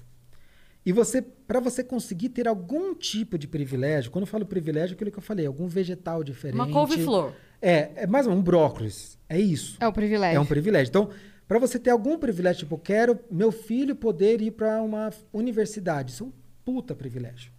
Então, para você conseguir isso, você tem que demonstrar o tempo Que você é todo muita subordinação ao governo. Você tem que fazer muito serviço. é, é, você tem que demonstrar o tempo todo, porque cada vila tem um líder de vila que ele monitora e ele presta relatórios mensais e tudo mais para um que fosse, digamos assim, tipo a nossa abinha aqui. Então ele presta esses relatórios, tipo, olha, a, a Cris, por exemplo, eu teve um dia que eu vi que ela eh, saiu de casa sem agradecer aos grandes líderes que estão lá na parede dela, lá a foto lá. Ela saiu sem agradecer. Coisas do gênero, você fala, bom, e você vai ser presa por causa disso? Não. Vão, não, não vai acontecer nada. Mas você, tipo, o dia Começa que vo- a perder pontos. você começa a perder pontos. É mais ou menos isso, entendeu? Então, é, a vida deles, como é totalmente monitorada, então eles fazem tudo o que eles podem para se dedicar o tempo todo para o Estado, Bajular mesmo. para bajular mesmo. Tem gente que faz isso porque de fato acredita no, no Estado e entende que ele tem uma função, que ele tem uma obrigação de retribuir tudo que o Estado deu para ele. Um monte de gente pensa assim. Você tá brincando. É. Tanto é que você tentar sair da Coreia do Norte é crime de deserção e você pode ser morto na hora, porque eles entendem que você está traindo o país que cuidou de você a vida inteira. Então, assim, o país te deu educação, o país te deu comida, o país te deu tudo, e agora que você é adulto, você está indo embora. Não, agora você tem que retribuir, porque está vindo mais criança aí, é a sua vez agora de, de, de sustentar. Então, você vive numa prisão eterna, e nessa, nessa Como culpa... se o Estado fosse uma árvore de dinheiro, né? É, como- e você convive com essa culpa de que eu estou sempre devendo para o Estado. Meu Deus. E então o- é, ele tem que se dedicar ao máximo. Então, uma das coisas que era muito curiosa, que eu via lá o tempo todo, era tava nevando e você via tipo 60 mulheres fazendo coreografia na rua. Eu falei, mas o que está acontecendo? E assim, aquelas coreografias com umas bandeirinhas e dançando e tal. Eu falei, mas todo dia de manhã eu via lá né, a- a- essas mulheres. Eu perguntei para a guia, né? O que, que é? Ela falou, não, é que elas estão. É, é um trabalho voluntário que as donas de casa fazem para animar as pessoas que estão saindo para trabalhar. Aí você vê umas mulheres com os vestidos lindos varrendo a rua. Pegando o lixo da rua, varrendo a rua. Elas não são faxineiras, elas são cidadãs. Mas elas estão devolvendo para o Estado aquilo que o Estado deu para elas e também estão fazendo de uma certa, um certo marketing pessoal do Reputação, tipo, é. ó, ó, estou fazendo bastante aqui, tipo. E com isso eles vão ganhando algum tipo de, de privilégio. Então, muitas coisas as pessoas não fazem evitam porque elas querem o tempo todo mostrar para o Estado que elas são devotas e que elas são submissas ao Estado. Mas tem coisas que vão dar cadeia mesmo. Então, por exemplo, Por exemplo. é, tem a- aquela estátua gigante lá do Kim Il-sung e do Kim Jong-il. É, que você tem que ir lá e prestar reverência. Você não é obrigado. Mas, obviamente, falei, bom, estou aqui, vamos lá. Levei flores no pé da estátua, prestei reverência e tal. Meio Vam- vamos incômodo, supor, né? Vamos supor que eu chego lá e faço assim para a estátua. Eu tô ferrado. Aí é prisão, eu vou sofrer a mesma coisa que aquele cara sofreu. Uhum. Vou ser julgado, vou ser condenado, trabalho forçado. Por quê? É uma ofensa muito grande. Então, assim, você ignorar é de- é- é perdoável, né? Isso, ofender, aí não. Ofender Jamais. jamais. Então, assim, é, eu, fui na, eu fui na linha, e isso eu fui orientado pelo, pelo, pela, pela agência chinesa, é, que assim, é, você, por obviedade, né, respeitar o país, respeitar as pessoas, mas assim, um dos termos, por exemplo, que eu assino lá, é o que eu nunca devo questionar ou fazer qualquer tipo de observação é, que, digamos assim, vá contra ao comunismo, ao socialismo ou a, a- aos Kim lá. Kim Il-sung, Kim Jong-il e Kim Jong-un. Então não posso criticar nem nada. Uhum. É, então, quando, quando eu fui para lá, eu fui muito preparado no sentido de eu quero cativar o guia, porque eu quero ter uma boa experiência de viagem.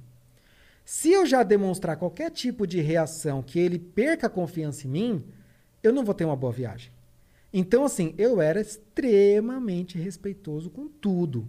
Sua esposa também. Também. Então, assim, tem que fazer reverência? Vamos fazer. E, assim, para mim, por mais que eu não concordasse, mas eu encarava, por exemplo, quando eu fui para a Indonésia, por exemplo, que eu falei, ou para algum outro país, tal, você vai visitar um templo budista, ou você vai visitar uma mesquita, que nem eu- quando eu fui para Istambul, ia lá visitar uma mesquita, você segue a, você segue a regra. Sim. Tem que colocar um véu? Vamos botar um véu. Tem que entrar descalço? Vamos entrar descalço. É silêncio? É silêncio. Cada país, cada você tem que respeitar porque é a cultura local. Então eu entendi e para mim ficou muito claro que essa idolatria que eles têm com esses líderes políticos é a fé deles. Então se você for numa igreja católica, por exemplo, é, e você entra numa missa e aí você tipo trata com desdém algum santo, quem vai ficar ofendido não é o padre, é a irmãzinha que está do seu lado, porque ela Sim. acredita naquilo. É a fé dela. Então isso vai gerar na pessoa uma antipatia com você, Uma indisposição uma com você. indisposição. Então eu falei, não, eu falei, eu fui para mim muito claro, tipo, eu não vou tentar convencer ninguém porque não a adianta diferença é que o padre não vai te mandar pro campo de concentração e te devolver em coma pra tua família. mas, bobagem. bobagem. mas tudo bem. Mas assim, é- é, mas, mas não só isso, assim, é, eu não era obrigado, e a guia falou, falou, você não é obrigado a fazer as reverências. Eu falei, mas eu vou fazer. Por quê? Porque eu quis mostrar pra ela, tipo, eu respeito o seu país, respeito a sua cultura, respeito a sua crença, porque pra eles é uma fé, é uma crença, é como se fosse uma religião mesmo. E, e com isso eu cativei ela. Eu ganhei ela, a Sim. confiança dela. Então, é, foto, por exemplo, você teria que pedir autorização para poder tirar fotos. É, chegou num determinado ponto da viagem, a gente estava voltando de uma outra cidade, a eu sabia que ia pegar duas horas de estrada. E eu vi que ela estava assim, né? Morrendo de sono, querendo dormir. Eu falei, olha, é, eu sei que você está querendo dormir, mas eu quero tirar um monte de foto. Eu falei, eu quero te fazer vídeo, foto, quero fazer um monte de coisa. Então, você me fala para mim o que eu posso, o que que eu não posso? Daí ela falou, ó, você não pode, tipo, de militares, disso, daquilo e tal. Um terço da população é militar, então você imagina que fica difícil de, de não tirar foto de militar. Ela passou algumas coisas, então tá bom, segui. Ela dormiu e eu fiquei lá tirando um monte de foto, fiz um monte de coisa. da- Falei, se ela depois falar, quero conferir, tá aqui, ó, bonitinho, segui a risca que você pediu. Não pediu para conferir. E com isso eu fui ganhando a confiança dela e a gente conseguiu ter uma viagem, putz, muito legal.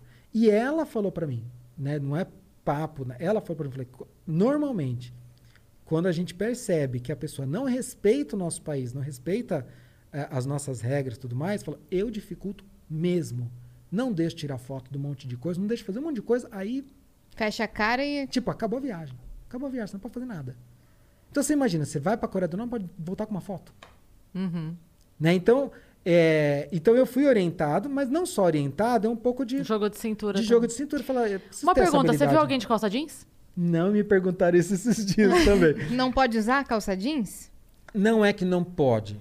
Aí é, entra mais um outro detalhe. Eu Símbolo fui, do capitalismo. Eu fui com calça jeans, eu usei calça jeans o tempo todo.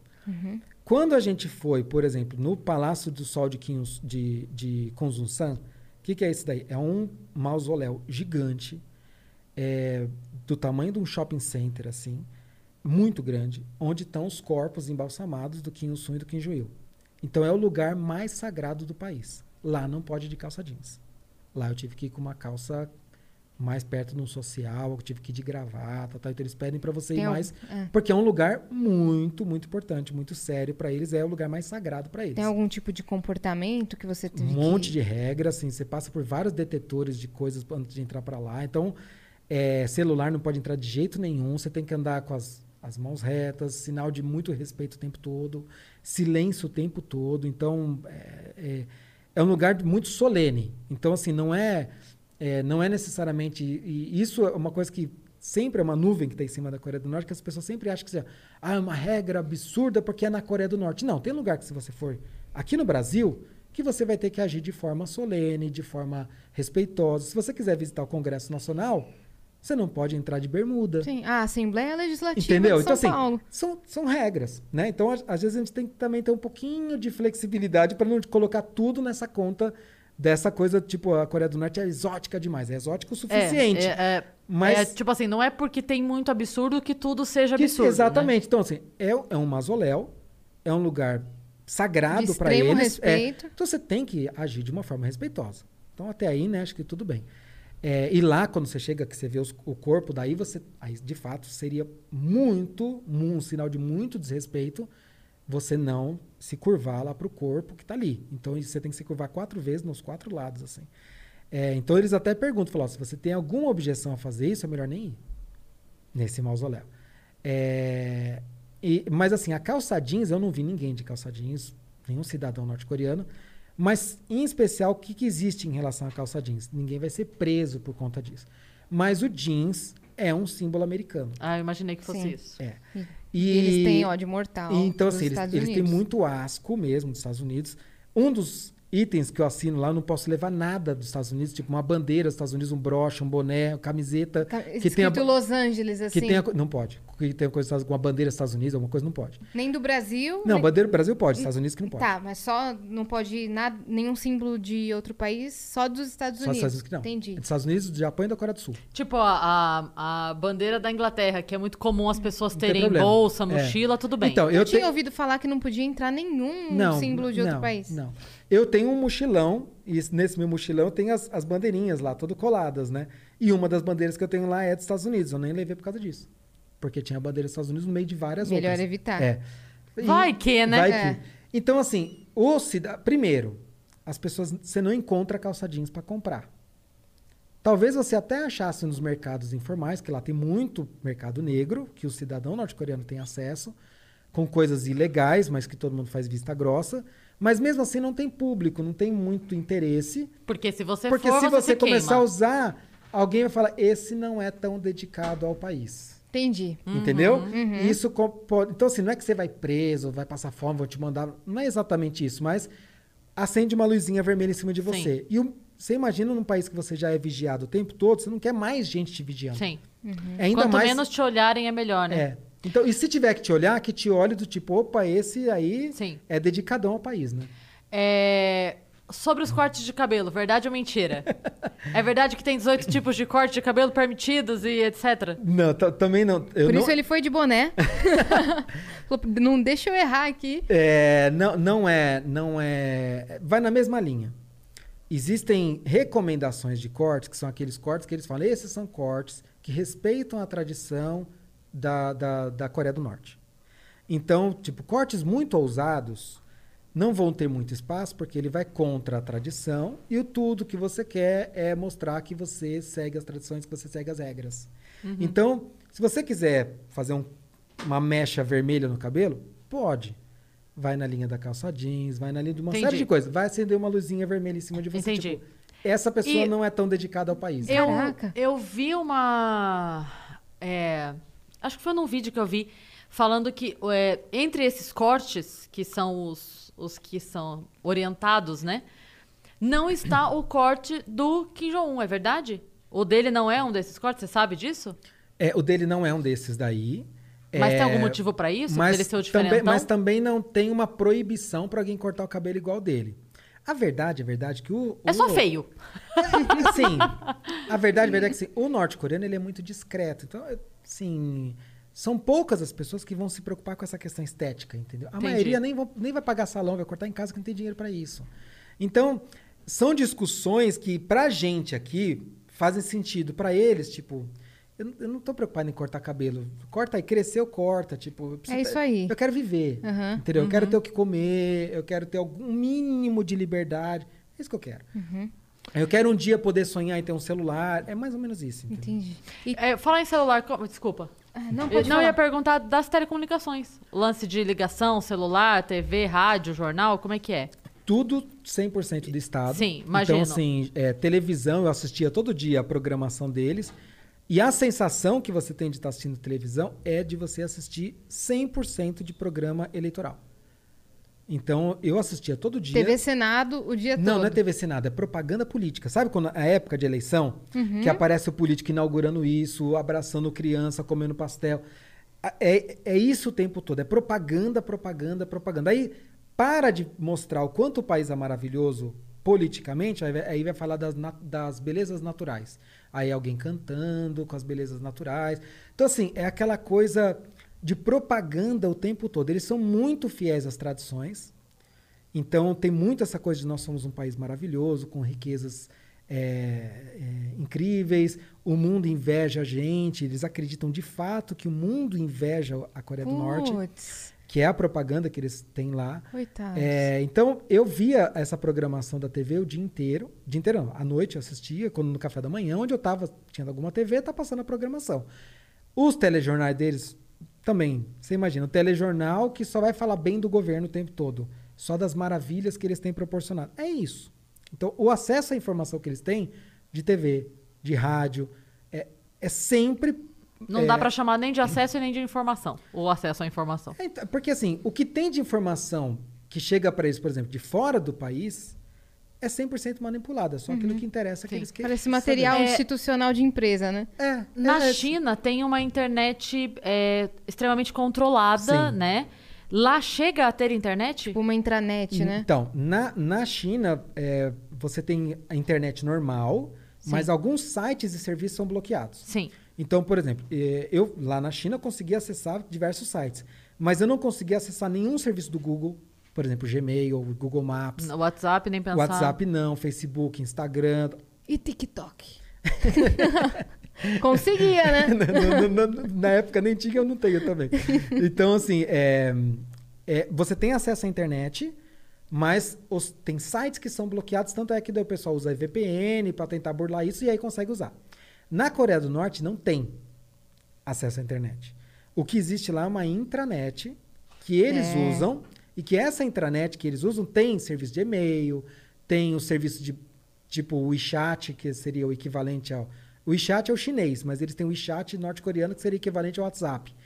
Eles têm é, sites, ele tem loja virtual, eles têm algumas coisas lá, mas é tudo do governo. E funciona só para eles ali dentro. Se um turista quiser usar a internet, pode usar? Pode. Ele vai ter que usar isso no hotel.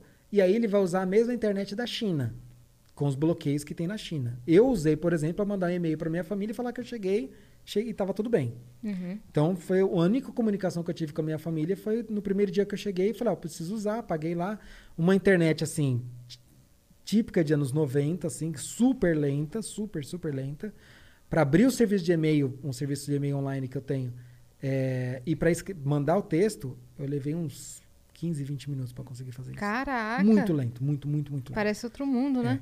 E, e assim, nas universidades tem acesso à internet, mas não é para todo mundo.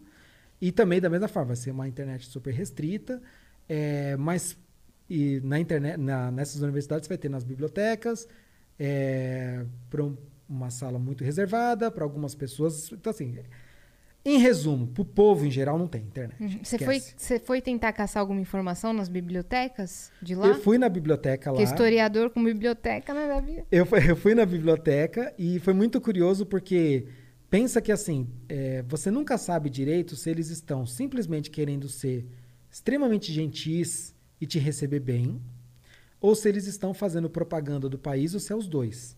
Você não consegue saber. Porque se você recebe, por exemplo, e um, um alemão aqui no Brasil, aqui em São Paulo, o que, que você vai fazer? Eu não sei por que, que as pessoas fazem isso, mas a primeira coisa é levar ele na 25 de março, levar para comer um churrasco. Sim. Você vai levar para alguns pontos que, que é coisa que você leva, por quê? Porque você quer agradar. O beco do Batman. É, então, né? assim, então você vai, mas principalmente eu vou te levar numa churrascaria, agora eu te levar em todo lugar diferente, vai lá no Ibirapuera.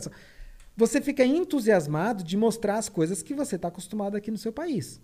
Né? Então, E ele ia me comprar com board game. Se ele veio da Alemanha, ele ia ser bem inteligente, porque na Alemanha rola a maior feira de board games do mundo, e ele ia me comprar não com cigarros, mas com board games. Ele ia me entregar su- assim, ó, que nem você entregou a pasta aqui assim, ó. Então aqui, me leva no Ibirapuera. E- então, assim, é, quando, quando você chega lá, você é muito bem recebido, as pessoas te tratam muito bem o tempo todo. Então você fica nessa dúvida, tipo, estão me tratando bem porque eu sou de fora e eles querem me agradar, como eu faria no Brasil, entendeu? Ou eles são robôs? Ou se eles estão, tipo, pra eles é muito importante vender uma boa imagem do país deles. Então, assim, você fica num conflito. Então é muito difícil você entender o que está acontecendo. Então, por exemplo, quando eu cheguei nessa, nessa biblioteca, assim que eu entrei, uma biblioteca gigante, enorme, super bonita. É, eles têm mais de 300 mil livros lá. A hora que eu entrei na biblioteca, já tinha uma funcionária da biblioteca me esperando com livros em português na mão do Brasil. Ela tanto sabia que eu estava indo lá, estranho, ela é. sabia que eu estava indo lá, já estavam preparados para me receber. Uns livros assim com relevância zero. Não estou nem falando de clássicos nacionais, nada, tipo uns livros uns livros de autoajuda de um, de um autor completamente falido, entendeu? E que ele precisava desovar os, os livros dele e doou para a Coreia do Norte. Foi isso. Entendeu? Então não era nem importante. Mas foram me mostrar, Ah, por exemplo. não eram livros traduzidos deles Não, pra livro em você português. conhecer. Livros brasileiros mesmo. É, livro em Sim, meu português. querido, mas daí eu já tenho acesso. Não, mas eles foram me mostrar, por exemplo, o Diário de Anne Frank em coreano. Ah, tipo, olha o que nós temos aqui. Ei, daí É, eles foram me mostrar tal. Então, assim, é... mas, como eu falei, eu ficava na dúvida, porque é, é um país que eles vivem de propaganda. Então, para- propaganda interna, porque eles precisam vender que o regime funciona, que eles são o melhor país do mundo, as pessoas acreditam nisso. Então, eles precisam se vender internamente, mas eles também querem vender para fora do mundo. Então, eles têm, por exemplo, associações de pessoas, e tem pessoas aqui no Brasil que participam de, de palestras, congressos e coisas para fazer propaganda da Coreia do Norte para fora do país.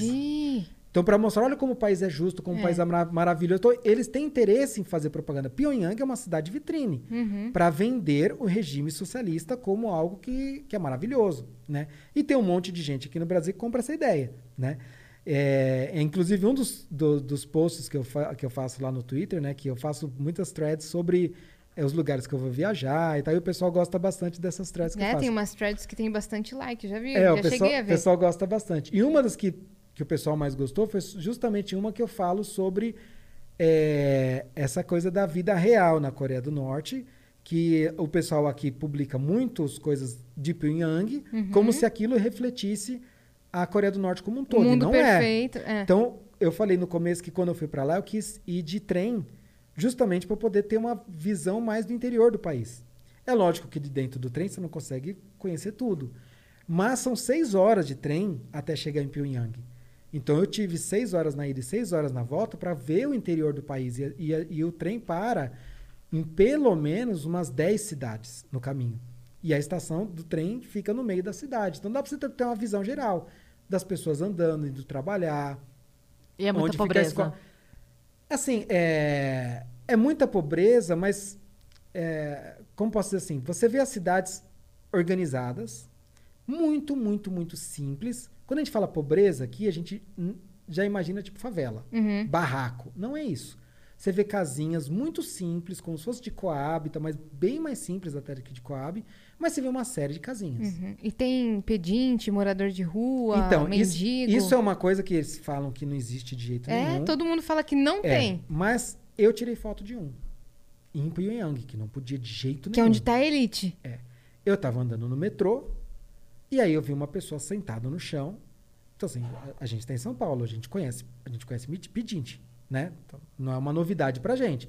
Você sabe como que, é, como que a pessoa fica. Ela tá completamente suja, com aquela cara toda ferrada, é, sentada no chão, com um pacotinho e com uma plaquinha do tipo, me ajude, estou passando fome. Então, assim, você conhece o, o padrão. Sim. E eu vi uma pessoa dessa no chão. E ela tá, só que no pacotinho dela tinha como se fosse algum tipo de grão. Eu não, não sei dizer se era tipo milho ou era algum grão. O que, que eu deduzi? Ela estava tentando vender aquilo para tentar ganhar algum dinheiro. Então não era um pacotinho com dinheiro jogado. Uhum. Eu acho que ela estava tentando vender aquilo, mas é assim, era um mendigo. Mas era um vacilante? Com certeza, assim, com certeza não. Bem provavelmente seria alguém dessa categoria dos hostis que acabou indo Foi pra lá, parar que lá. Passou. que pa- foi para lá para tentar ganhar algum dinheiro e tal, mas que tanto é que eu perguntei, a hora que eu vi, o que acontece? Eu tava descendo a escada e eu vi de longe. A hora que eu vi de longe, eu deixei o celular fácil e a hora que eu passei, eu passei andando, conversando com a Gui, tirei a foto assim, torcendo pra ela não ver. Porque, né, mas a foto ficou horrível, ficou toda tremida, tal, mas assim, Mas tirou? foi o que eu consegui. Mas depois ela não, Não, não conferiu. conferiu? Não, não conferiu. Mais eu fui perguntar pra guia. Falei assim, olha, é, o que, que era essa pessoa que eu vi ela, dela? Que pessoa? Não, tinha uma pessoa ali no chão e tal. Não, não tinha. Não tinha. O que que era? Tal. Ah, vai ver que era alguém que só tava Uhum. é, descansando. Eu falei, não, ela parece que tá, tava pedindo e tal. Ah, então deve ser uma pessoa louca. Então, assim, eles não, vai, não vão assumir que é um. Nunca mendigo. existiu, nunca existiu. Não, não é. vão assumir que é um mendigo. Mas a gente conhece, né? Você, conhece o estereótipo, você sabe o que, que é uma pessoa sentada no chão do metrô. Pelo amor de Deus, entendeu? É o tipo de coisa que você vai pra Nova York, você vai pra Londres, é o que você mais vê, gente pedindo na, na entrada do Sim. metrô pedindo dinheiro. Uhum. Né? Não- então, Aqui em São Paulo são jovens estudantes É. que ficam sentados no metrô. pois é, né? E, então, assim, é, é, mas você não vê o tempo todo, não é tipo, você vai no centro de São Paulo e realmente você vê, vê, um Mas monte. também porque a preocupação deles é esconder, né? É esconder. Então, de repente, você vê pouco porque essas pessoas não estão ali. Elas, Exato, Elas, elas- estão sendo mendigo.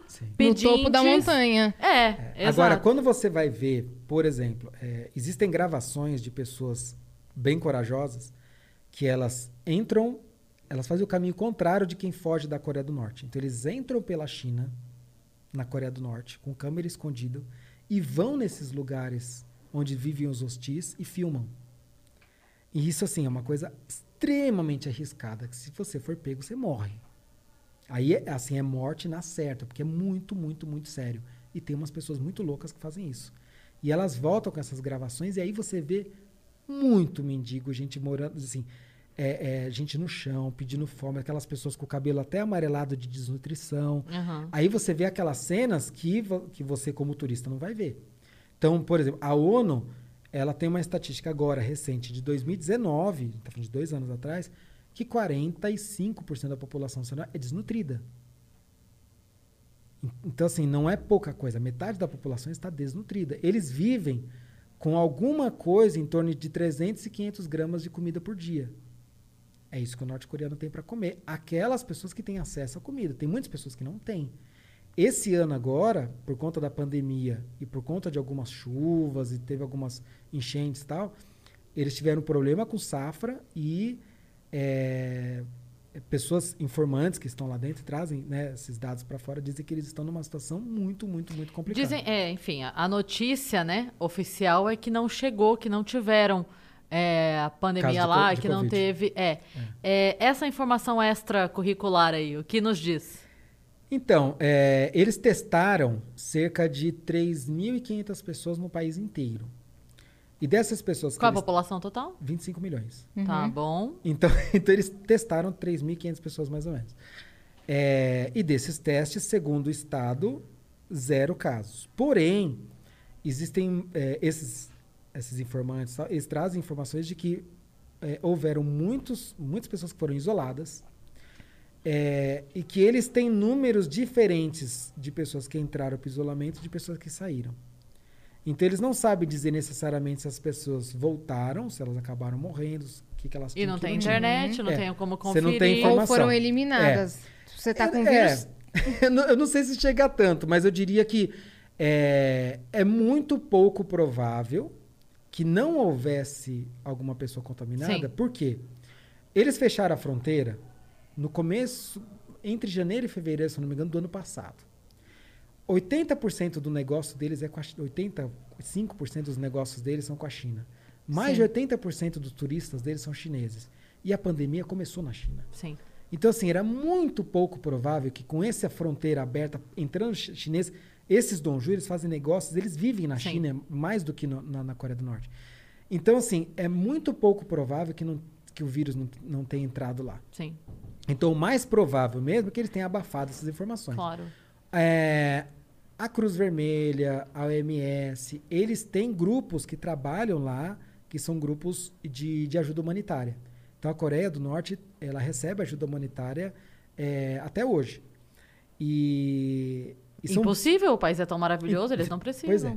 E, e esses grupos de ajuda humanitária é muito interessante, porque eles, eles nunca fazem nenhum tipo de discurso político contra o país.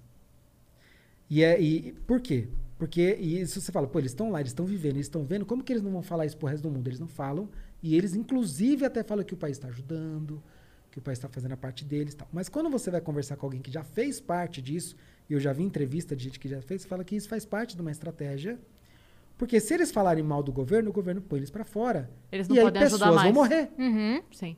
Então eles preferem, digamos assim, Passar passar, o um pano, pano. não, se, não entrar nessa seara e estão lá para ajudar e para salvar vidas. Uhum. Então, assim, eles. Tanto é que agora, por conta da pandemia, se eu não me engano, dos 16 grupos, acho que são 16 grupos é, de, de ajuda humanitária que tem lá, acho que, se eu não me engano, só ficaram dois. Eles saíram, porque eles não estavam conseguindo trabalhar por conta da restrição que tinha, porque eles queriam ajudar, então, mas estava muito restrito, eles tiveram que ficar meses isolados num. Como se fosse num, num QG em Pyongyang, sem poder sair, sem poder fazer nada. Falaram, Então a gente vai embora, a gente não pode fazer nada. Sim. Então, é, o país restringe muito, muito, muito o acesso de jo- é, jornalista. Então, por exemplo, uma das coisas que eu, que eu assinei lá no termo foi que eu não era jornalista e que eu não ia é, é, fazer nenhum tipo de trabalho jornalístico em, em relação a isso. E na época eu falei pro, pro cara, falei, olha, eu tenho um blog, eu escrevo no meu blog. Falei, ó, se é um, um blog pessoal, tudo bem. E então, assim, eu, sinceramente, eu não sei dizer se as entrevistas que eu dei depois, porque logo que eu voltei, eu já dei uma, uma entrevista logo em seguida para Madeleine Lax. E foi muito legal tal. E, e eu falei, e na época ela tava. Não, ela ainda tá, né? Na Gazeta do Povo tal. Ah, é? é. É. E aí eu dei essa entrevista para ela tal. E foi muito legal. Daí eu até fiquei na dúvida. Falei, poxa, posso ou não posso fazer isso, né? E vieram outras depois, tudo. E até hoje eu não tive nenhum problema. Eu, pelo menos, não. Eu não sei se tá eu não longe, sei se pra se para ela isso teve algum problema porque aqui é, eu já fiquei meio conhecido por algumas pessoas que naturalmente são defensoras da Coreia do Norte e então eu não sei até que ponto isso pode ter mas a a Se verdade você é que, voltasse pra lá, né? é que para essas pessoas eu faço um discurso contra o país. É como se eu estivesse fazendo uma propaganda contra a Coreia do Norte. Mas muito pelo contrário, eu tento trazer um- um- uma visão um pouco mais neutra. Tanto é que muitas coisas que são clichês, que eu poderia estar aqui falando, é isso mesmo, tal, falando, não, não é bem assim. Uhum. Né? São exageros, tal, porque também existe exagero na nossa mídia. Tem gente que lucra com algum, principalmente os tabloides meio vagabundo, que gostam de fazer notícia sensacionalista e lucra com isso.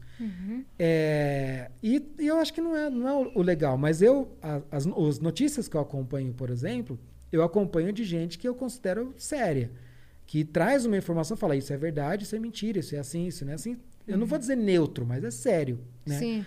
É, e para mim, acho que o principal é, é você respeitar o norte-coreano.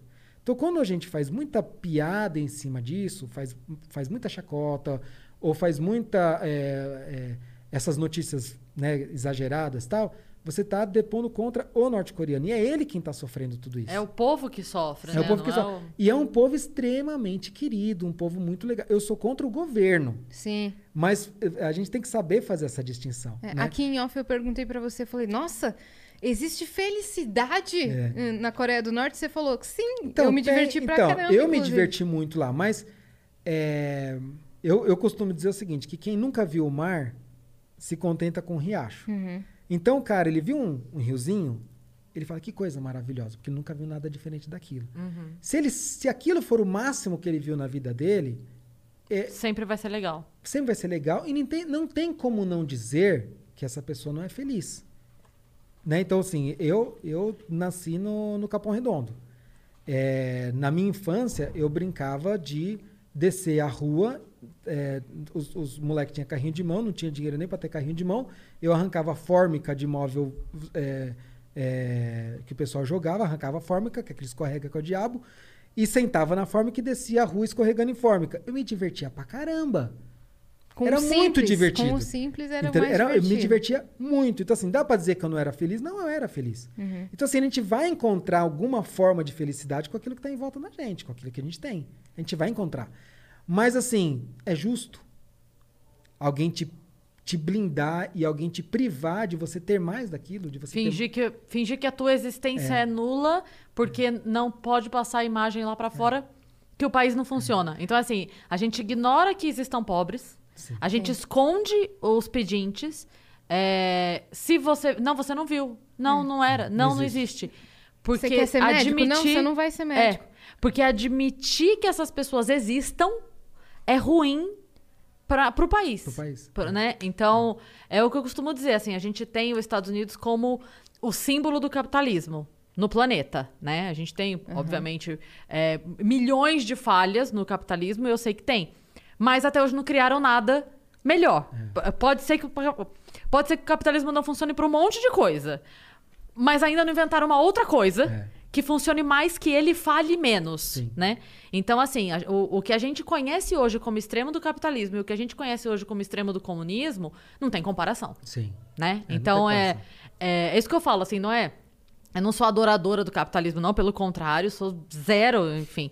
É, mas eu vejo essa diferença. É. Assim, é, aonde você tem mais liberdade de ser. De ser. Sim. De existir, sabe? Então, é o que você falou. Vai ser difícil você sair da favela e virar um empreendedor? Sim. Vai.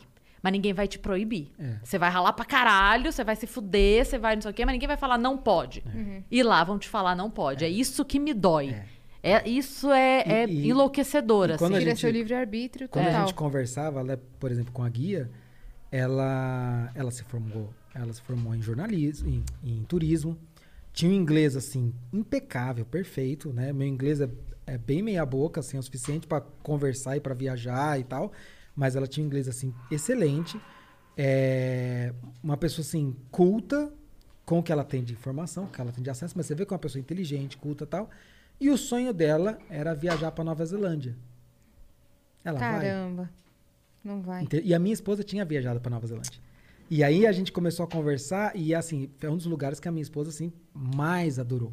Ela ach- achou lindo lá. Eu não fui, mas ela, ela foi. A gente acabou de se conhecer e ela tá com viagem marcada dela foi com umas Olha, amigas. E perdeu. ela compartilhou a experiência com. Aí com então, a ela ficou até um pouco constrangida. Porque a gente fica um pouco constrangido quando você, tipo, tem algo que você vê que a pessoa quer ter que ela nunca vai poder ter.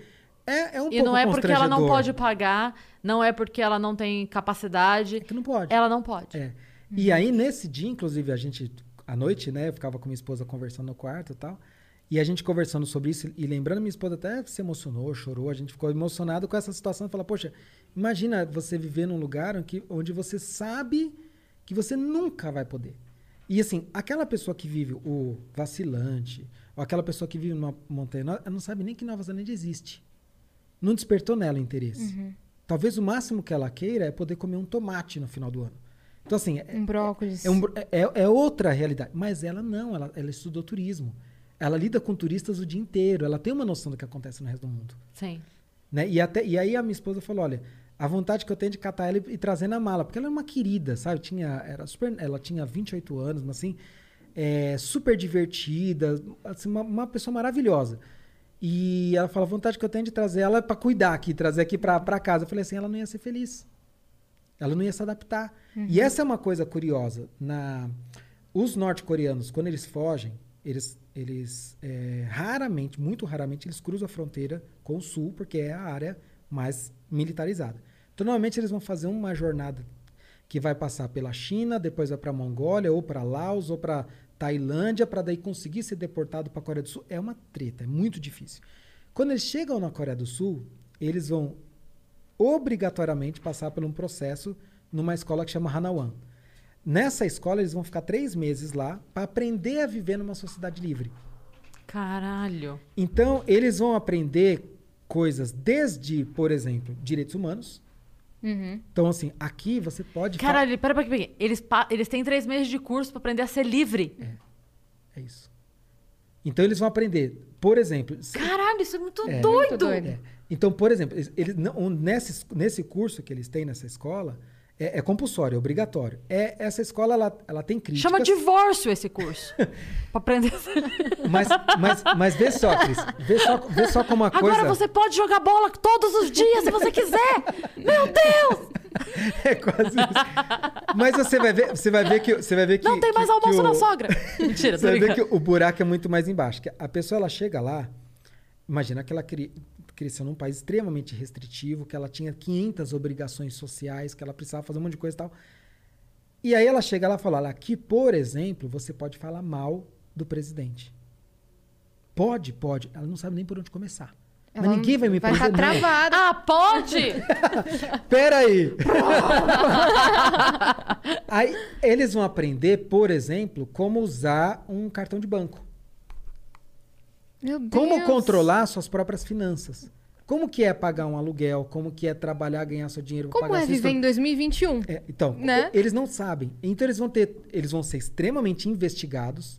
Então, a- a- durante esse período, a, a polícia é, sul-coreana vai investigar tudo dessa pessoa, porque muitos norte-coreanos é, espiões fazem todo esse trajeto para se infiltrar e, na Coreia do Sul E descobrir como é que e é. descobrir como que é o processo e tudo mais. É, mas muitos deles, é, a grande maioria, normalmente são pessoas que realmente estão Desesperadas. Desesperadas. São pessoas que abandonam filhos, é, são pessoas que passam por, às vezes, dois, três anos de prostituição na China para conseguir levantar algum dinheiro para conseguir chegar num outro país. Então, é, é um processo extremamente, extremamente traumatizante. Imagina. E depois desses três meses, o governo sul-coreano vai dar para eles um apoio de alguma coisa em torno de 20 mil dólares. Não é pouca coisa, é muita coisa.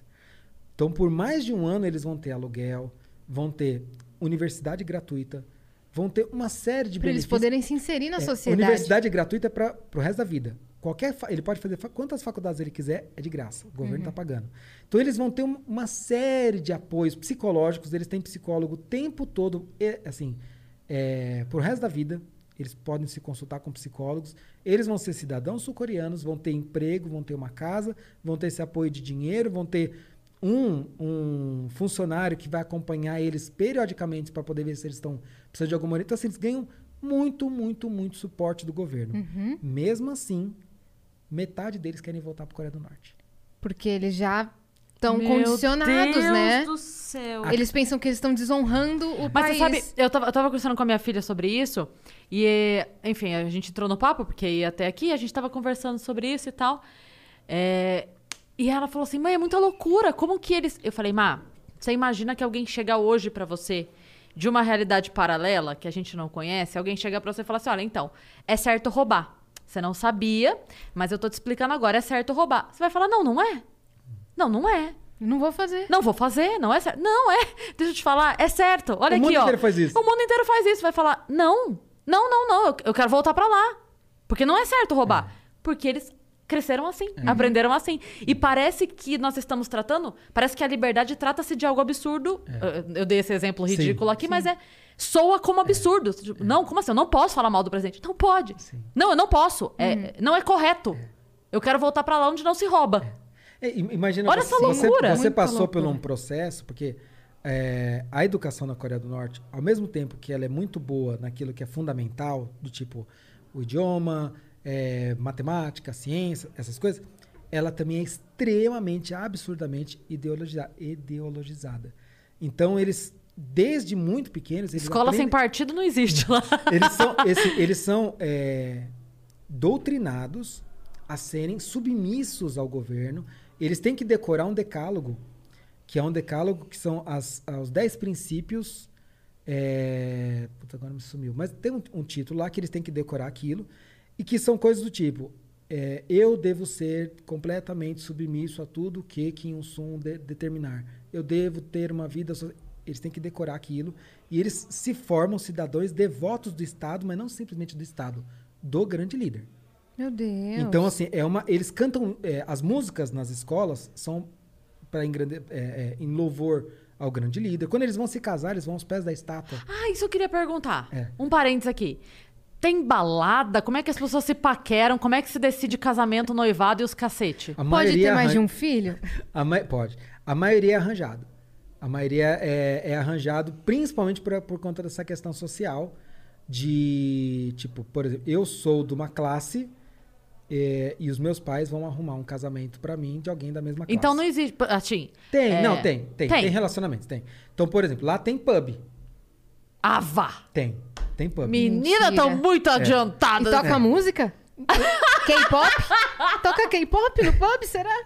Ó, qu- quando, quando a, a gente tava lá, era muito engraçado, porque todo restaurante que a gente chegava, você imagina você chegar num restaurante daqueles com 60 mesas, totalmente decorado, maravilhoso, só tem você. E todos os garçons assim, olhando pra você, pra te servir. Ninguém no restaurante. E era assim, no almoço, na janta, no almoço, na janta. E a guia falava, não, porque tem o pub, tem isso, não tem um bar. Daí, a minha esposa gosta muito de cerveja, eu não sou de beber, mas falei, ah, vamos lá, né? Eu falei, daí eu falei assim, a gente queria conhecer esse, esse bar, dá pra gente ir? Dá, lógico que dá. Daí eu falei, deixa eu só te fazer uma pergunta, se a gente for lá, vai ser só a gente ou vai ter mais gente? Não, vai ser só a gente. Falei, ah, então não quero ir. É, vocês querem socializar. Porque o, o legal do, do bar é você estar com mais gente. A muvuquinha. É. Mas o que, que ela passou? É, essa elite endinheirada, eles vão para esses lugares, para esses bares, e lá eles têm uma vida muito próxima, em termos de socialização, com o que seria uma, ah, o nosso aqui, num bar, num happy hour, por exemplo. Então, o happy hour deles é de sábado à noite. É, então, seria o, equivalente para eles de, de- do nosso happy hour. Mas isso é restrito a um grupo muito seleto. Então, a guia, por exemplo, falou que os homens, e agora, estando em Vênus, eu sei que isso vai ser um problema muito sério, mas os homens têm direito, lá em Pyongyang, a 10 vales de chopp. No mês? É, as mulheres não. Não? Não. Por quê? não sei, mas não pode. É, se for perguntar por, que tu, por tudo que acontece lá, a gente fica aqui até E amanhã. é, muito, é muito engraçado se a gente for parar pra pensar que a gente tem. é, numa linha muito próxima, pra dizer o mínimo, é, o socialismo defendendo a mulher e, ao mesmo tempo, a- é, no único país totalmente comunista do mundo, a gente tem a disparidade gritante. Então, assim, Perde ainda pro é uma loucura, né? É uma loucura. É, que, assim, Mas na- nos Estados Unidos as mulheres bebem chopp. Toma essa. A Coreia do Norte ela tem, ela tem um, um agravante nesse sentido, que é uma questão cultural.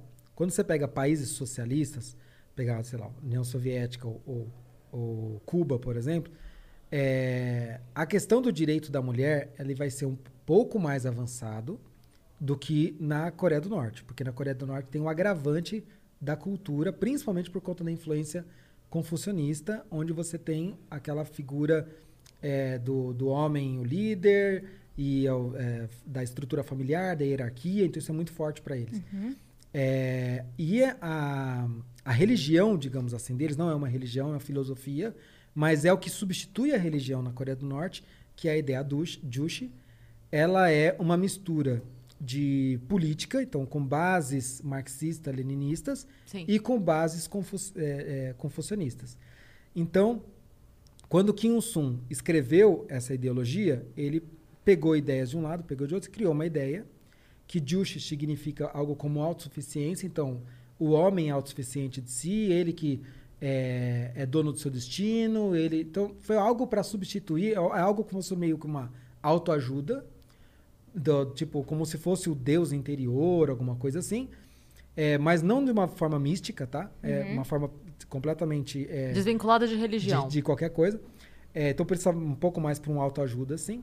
Mas que surgiu como uma forma de suprir e suprimir a religião. Sim. Então, quem é a figura a ser adorada? Ele. Então ele criou uma religião para ele ser o adorado. E, e, essa, e essa, esse conceito ele é extremamente é, é, patriarcal. Extremamente patriarcal. Então, quando você pega a Coreia do Norte e a Coreia do Sul, por exemplo, a, a vida da mulher sul-coreana, com a mesma influência, porque eles também têm, não vai ser a mesma, por exemplo, de uma sueca ou, ou de uma francesa, não vai ser. É, porque aí tem a mesma influência cultural do confucionismo, essa- questão da orientalidade. Sim. Então, na Coreia do Sul, ainda também tem muito dessa questão patriarcal também, mas é bem menos do que na Coreia do Sim. Norte.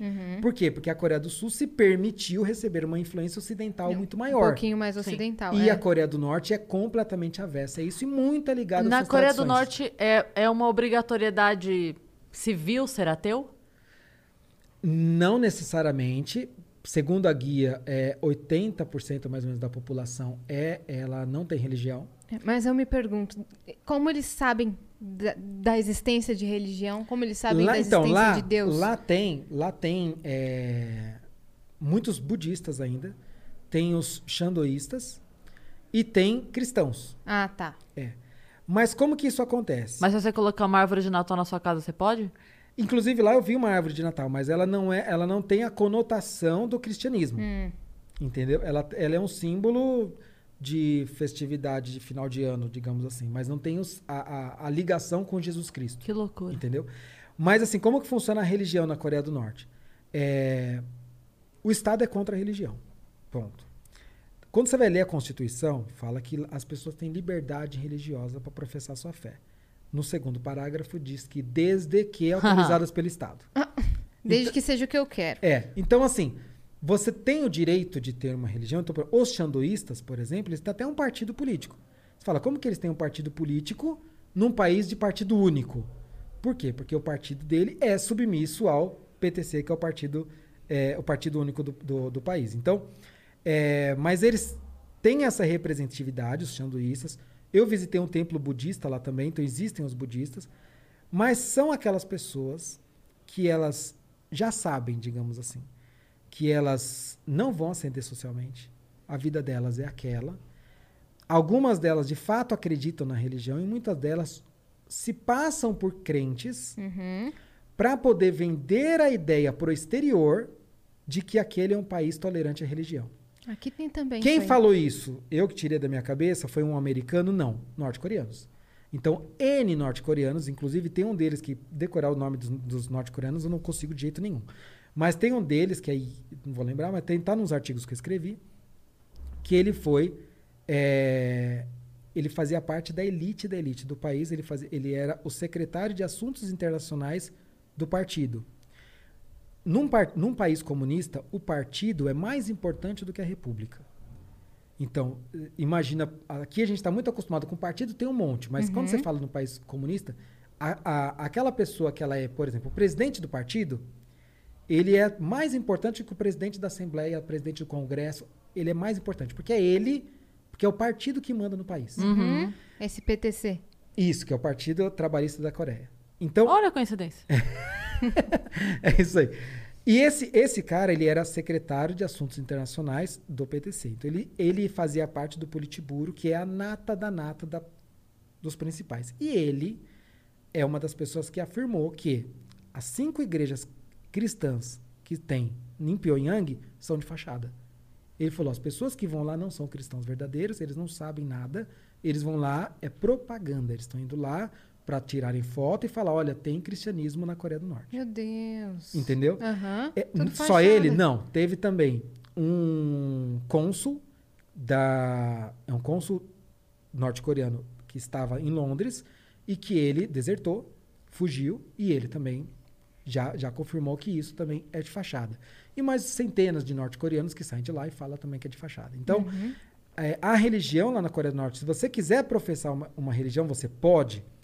Os cristãos, cristãos, eles são perseguidos. Então, a Open Door, que é, que é a, a, a principal entidade cristã no, no mundo, né, que aqui no Brasil tem como, obviamente, portas abertas, né, mas eles têm um ranking dos piores lugares para se ser cristão no mundo. Quem encabeça a lista, primeiro lugar, é a Coreia do Norte. Então, lá, por exemplo, se eu fosse como a Bíblia, eu ia ser preso. É, teve alguns presbíteros, pastores que tentaram fazer, entrar na Coreia do Norte para tentar fazer evangelismo, foram presos. Se você fizer o sinal da cruz, por exemplo. E Eu- alguém eu, vê. eu- ó, eu não cheguei a perguntar, mas numa dedução, numa dedução, eu diria que isso eu seria divertido no máximo. No primeiro momento, Aham. entendeu? Acho que daí vai muito da intenção. Se eles verem que eu estou querendo, tipo, pregar, aí isso poderia ser um problema, tá? Mas é, é, é muito, tem coisa que às vezes a gente tem que ir meio que pela dedução, porque não dá pra gente saber. Eu ficava, quando eu estava lá, eu fi- fiquei todos os dias fazendo muitas, muitas, muitas perguntas para para guia e eu pedi autorização para ela para anotar, porque eu falei, eu tenho tanta dúvida que eu quero anotar tudo. E quando eu voltei, eu escrevi, ainda no, no avião, ainda eu comecei a escrever, eu escrevi 10 artigos muito longos lá no meu, no meu blog, onde eu conto toda Tava a experiência e vou. Uhum. contextualizando tudo. Porque eu voltei com muita dúvida. Quer dizer, eu fui com muita dúvida, eu voltei com tudo que eu podia perguntar, eu perguntei. Uhum. É, só que assim, mesmo assim não dá para ter todas as respostas. né? Então algumas coisas eu vou um pouquinho meio que por dedução, então eventualmente posso também estar equivocado. Né? Teve alguma coisa que você fez que você falou, putz, cometi um erro, vacilei aqui. Teve coisa que eu fiz consciente, Ah. por exemplo, fotos de coisas que eu sabia que Além não de podia trazer tirar. o dinheiro. coisas que assim, eu, eu sabia que eu não poderia tirar foto de algumas coisas, eu tirei. É, ou vídeos de algumas coisas que eu sabia e tal. e- mas isso eu fiz na- no último dia. Lembra que eu fui de trem e voltei de trem. Na ida, eu não tirei a câmera do bolso, fiquei quietinho, comportadinho. É, até porque eu queria ter uma boa viagem. Na volta, já tinha me despedido. Quantos dos dias né? que você ficou? Lá, cinco dias. Ah, tá. Eu fiquei cinco dias lá. Mas a viagem toda deu uma semana, porque tem todo- todos os trajetos e tal. Aí na volta.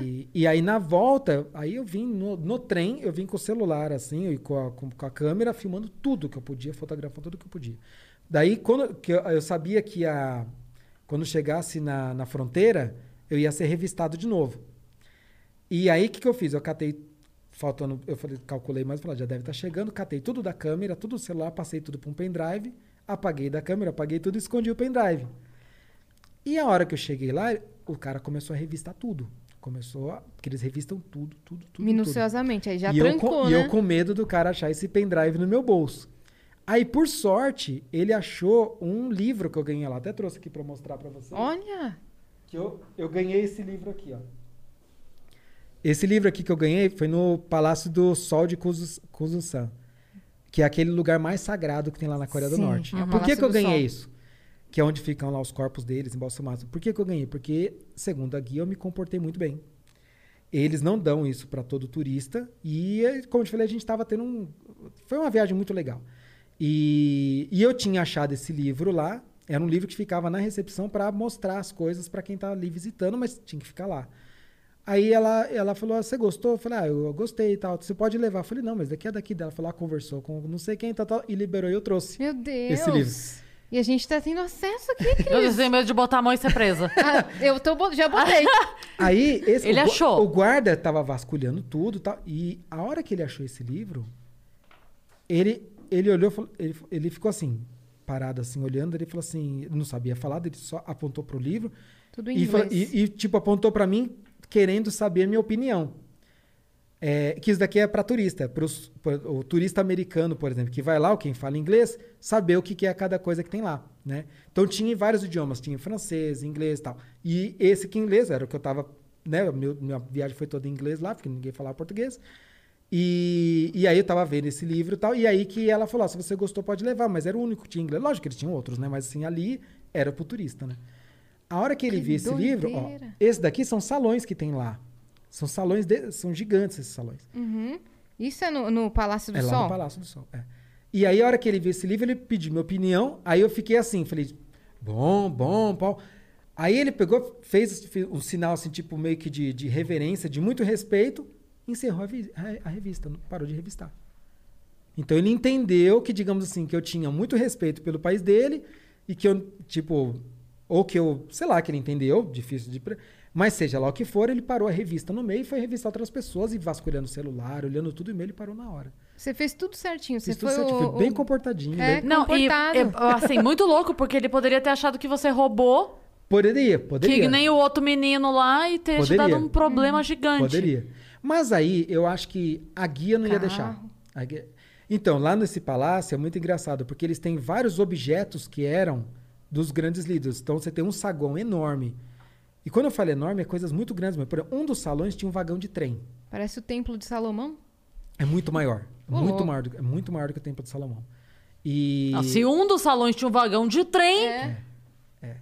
Por quê? Porque é o Porra. vagão de trem onde Kim Jong-il morreu. Então tá lá. Lá tem um iate. Num dos salões tem um iate, que é o iate que era do Kim Jong-il. Kim, Kim Jong-il. Tem os salões onde tem as, as honrarias deles. Então, cada um deles recebeu mais de 30 é, é, doutorados daquele doutor honoris Olha causa. aí o né? vagão de trem. E é Esse, curio- né? É. E é curioso porque eles acham que eles acham pode que terminar eles, de ver, depois eu vejo. Pode terminar. é curioso porque eles acham que eles eram doutor mesmo em todos os assuntos. É, é curioso isso. Eles, eles acreditam que Kim Il-sung tinha determinados é, é, poderes, digamos assim, extra-humanos. Então, por exemplo, quando ele morreu, em 94, que era o fundador do país, né? Que o Kim Il-sung é o vô, Sim. Kim Jong-il o pai e Kim Jong-un o atual, né? Que seria o neto. Quando o Kim Il-sung morreu em 94, é, você, não sei se vocês chegaram a ver, mas tinha aquelas imagens das pessoas chorando compulsivamente. Se você voltar duas páginas, você vai ver O essas, cara decorou o livro. É, ele ó, decorou. aqui tá vendo? Esse, é esse daí mesmo. Essa aqui? Essas esculturas, essas são, são é, esculturas em mármore das pessoas chorando. São só as pessoas chorando que tem um saguão só de memória de quanto que a população sofreu com a morte de Kim Il-sung.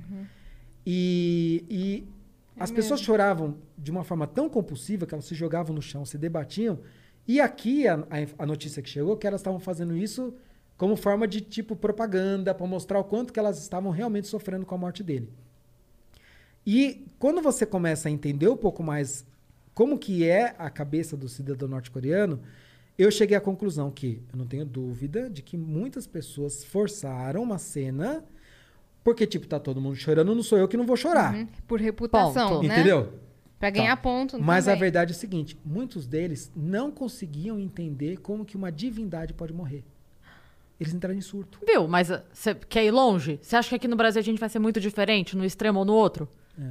No- no- nos dois mitos que a gente tem, de um lado e de outro, você tem, você tem alguma dúvida que as pessoas vão se jogar no chão e chorar compulsivamente Cris, quando um deles você, morrer? você- eu acho que eu É acho isso, que, entendeu? Eu acho que a É. morte, a morte mais emblemática que eu já vivi aqui no Brasil pra mim foi a do Senna.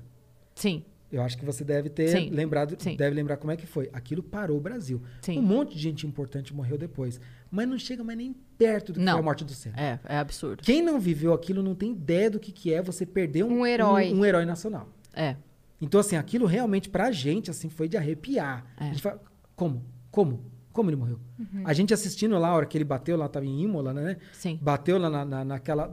Não, ele morreu. Não, não pode. Não tá- A gente ficou chocado. Imagina para um povo que tem ele como pai da nação, alguém que deu tudo pra ele.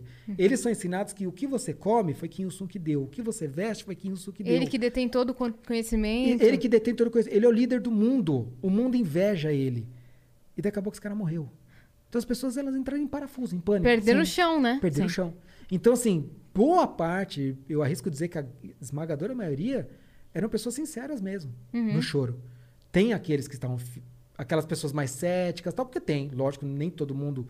Chora né, a morte é, de alguém. É, é tão susceptível assim, mas é aquilo que eu falei. Você vê um chorando aqui, outro chorando aí, e fala, não sou eu que não vou chorar. Sim. Se a câmera pega, eu tô ferrado. Entendeu? Mas, assim, a maioria, eu acredito que era real. Era real. Ah, eles- eu acredito. que Eu eles- acredito mesmo. porque aquilo era uma coisa que dominou tão assim o- a, a- a mente dele que eles. Como assim? Como ele morreu? Sim. É- Bugou tudo, né? Não, assim, por muito menos pessoas que têm acesso livre É. a tanta informação entram numas paranoias assim. Você quer um povo que não tem acesso a É. nenhuma informação, que a única informação possível é esse cara é o deus da nação.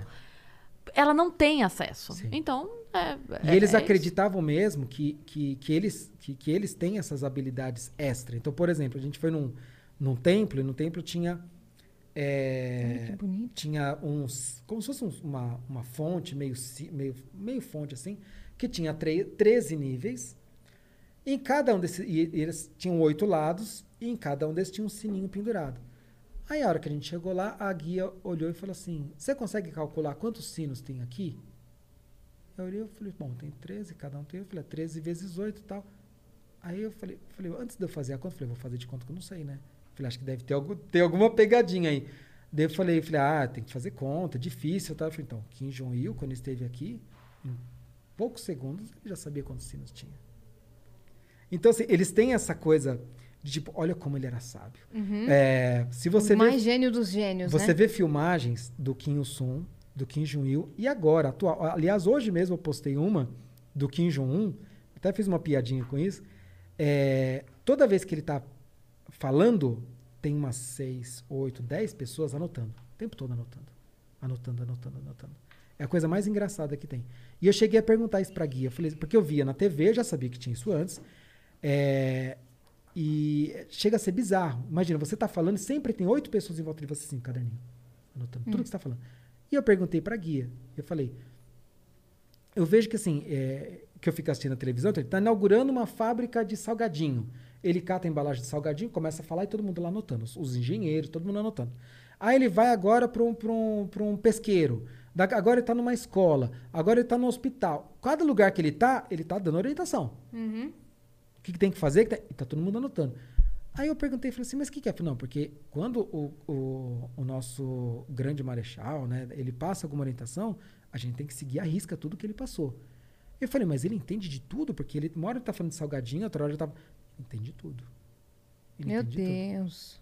Então, assim, ele chega no engenheiro, numa fábrica, e fala, isso aqui tem que ser assim. O engenheiro tá lá, anotando tudo. Inclusive, acabei de ver que tem uma sala só pra anotar. não é? Essa sala aqui é pra você anotar tudo É onde que eles fazem, viu, é? onde eles fazem. é, ah, tem algumas reuniões que eles fazem lá, algumas coisas assim. É, mas, mas eles têm. Eles, Tá, É que tá escrito aqui, ó. Sala onde visitantes é, anotam as suas impressões. é, todo lugar tem aquele livro de visitas, né? Então, por exemplo, teve um, um, um, um lugar que a gente visitou, que é o Centro de Exposição da Amizade, que é onde tem todos os presentes que eles, os grandes líderes, já ganharam de, de pessoas no mundo todo. E aí, naturalmente, que tem alas imensas de coisas que vieram da União Soviética, da Iugoslávia, de Cuba, da Venezuela. E, naturalmente, foram me levar na sessão onde tinha os presentes enviados do Brasil. Hum. E, então, assim, falei, eu fiquei, eu quero, agora que eu vou passar vergonha. Eu falei, eu quero ver o que, que o Brasil andou mandando de homenagem pra cá, né? Uma camiseta amarela número 9. Não, daí, pra, pra, pra, pra não, pra, para o meu não desapontamento. Ai, é, meu Deus, que agonia, que agonia. Por que, que a pessoa quebra a frase assim? Eu tenho uma agonia disso. Aonde? Aqui, ó, a frase imensa, gigantesca e a última palavra sozinha na linha de baixo. Eu tenho Cris, muito. a BNT, não, aqui deixa eu temos. falar. Não, a BNT total. Eu tenho agonia disso, tipo, é, diagramação. Eu tenho muita. Cara, era só. Diminui zero. A A, a fonte. Coreia do Norte já, já Diminui 0,2 a Já fonte. encaixa tudo bonitinho, que já né? É, Espaçamento do Ou parágrafo. aumenta, aumenta, tem problema. Mas a frase não é Não faz country. isso, né? Não! Desculpa, eu me, isso que me irrita A profundamente. guia já ia falar, Cris, você está criticando Tô criticando! O nosso espaçamento, você Não, está porque isso criticando? aqui, essa, o diagramador já ia virar contra, já ia falar assim, não, o diagramador está desrespeitando Kim Jong, porque pegou a frase dele e deixou ela desproporcional. Aí- eu estou defendendo a Aí imagem. você ia ganhar o livro. é, sabe o que eu ia te perguntar também? É, você pode abordar as pessoas lá? Não, não pode. É mais uma das regras que tem que assinar lá. Então, assim, se eu quiser, por exemplo, perguntar alguma coisa pra qualquer pessoa, um cidadão comum, um militar, alguma, eu tenho que pedir pra guia. Obviamente que ninguém vai falar meu idioma, então, seja lá o que eu for perguntar, eu tenho que perguntar pra guia, a guia vai perguntar pra ele e aí ela responde, ela vai intermediar. Olha, Você esse não pode socializar sozinho. Não. Nossa. Fotógrafo sacana. Eu vou comentar todas as fotos. Fotógrafo sacana. Imagina a felicidade desse coreano que falou: Mãe, tirei uma foto lá de Kim Jong-un. Olha os caras anotando ali, ó. Tem um com o caderninho ali. Não, eu sei, mas olha, olha aqui, ó. Esse bem aqui, ó. Que ele ficou bem na frente. Olha aqui, ó. Acho que dá pra pegar aí, Vitão? E, cê- ele cê- falando: cê Mãe, tirei uma foto hoje, Você mãe. sabe que isso, isso é fato, tá? É, você sair numa foto com Kim Jong-un te dá alguns pontos significativos que pode melhorar pra você, tipo comida, alguns acessos, algumas coisas. O cara já anda com a foto aqui, ó. Tanto é que quando, quando eles vão fazer a inauguração de alguma coisa, tipo de, de um conjunto habitacional, de um hospital, alguma coisa, é, é um privilégio enorme você poder. Eles se ajuntam o máximo que podem para poder sair nessa foto, para depois eles poderem ter esse recorte e tal, e isso ganha algum tipo de Nossa, privilégio. eu Pra é brinquei tipo então e esse cara deve Deus, ter né? sofrido mesmo. É verdade. Sim. é por ter verdade, sido é cortado verdade. da foto. É Meu verdade. Deus, cara. É verdade. Eles têm esse privilégio. eu, eu. Desculpa, galera, mas eu vou atrasar o flow um pouquinho. Nós iremos, tá? Porque eu ainda quero falar de outro lugar que você foi. V- vamos fechar um pouquinho a, a Coreia do Norte. O cara foi pra Chernobyl, gente. Eles têm. Como é que tá Chernobyl hoje em dia? Radioativo. Então, Obrigada. é, foi isso. Não vou mais atrasar Só- o só- flow. sabe aquele-. Exatamente.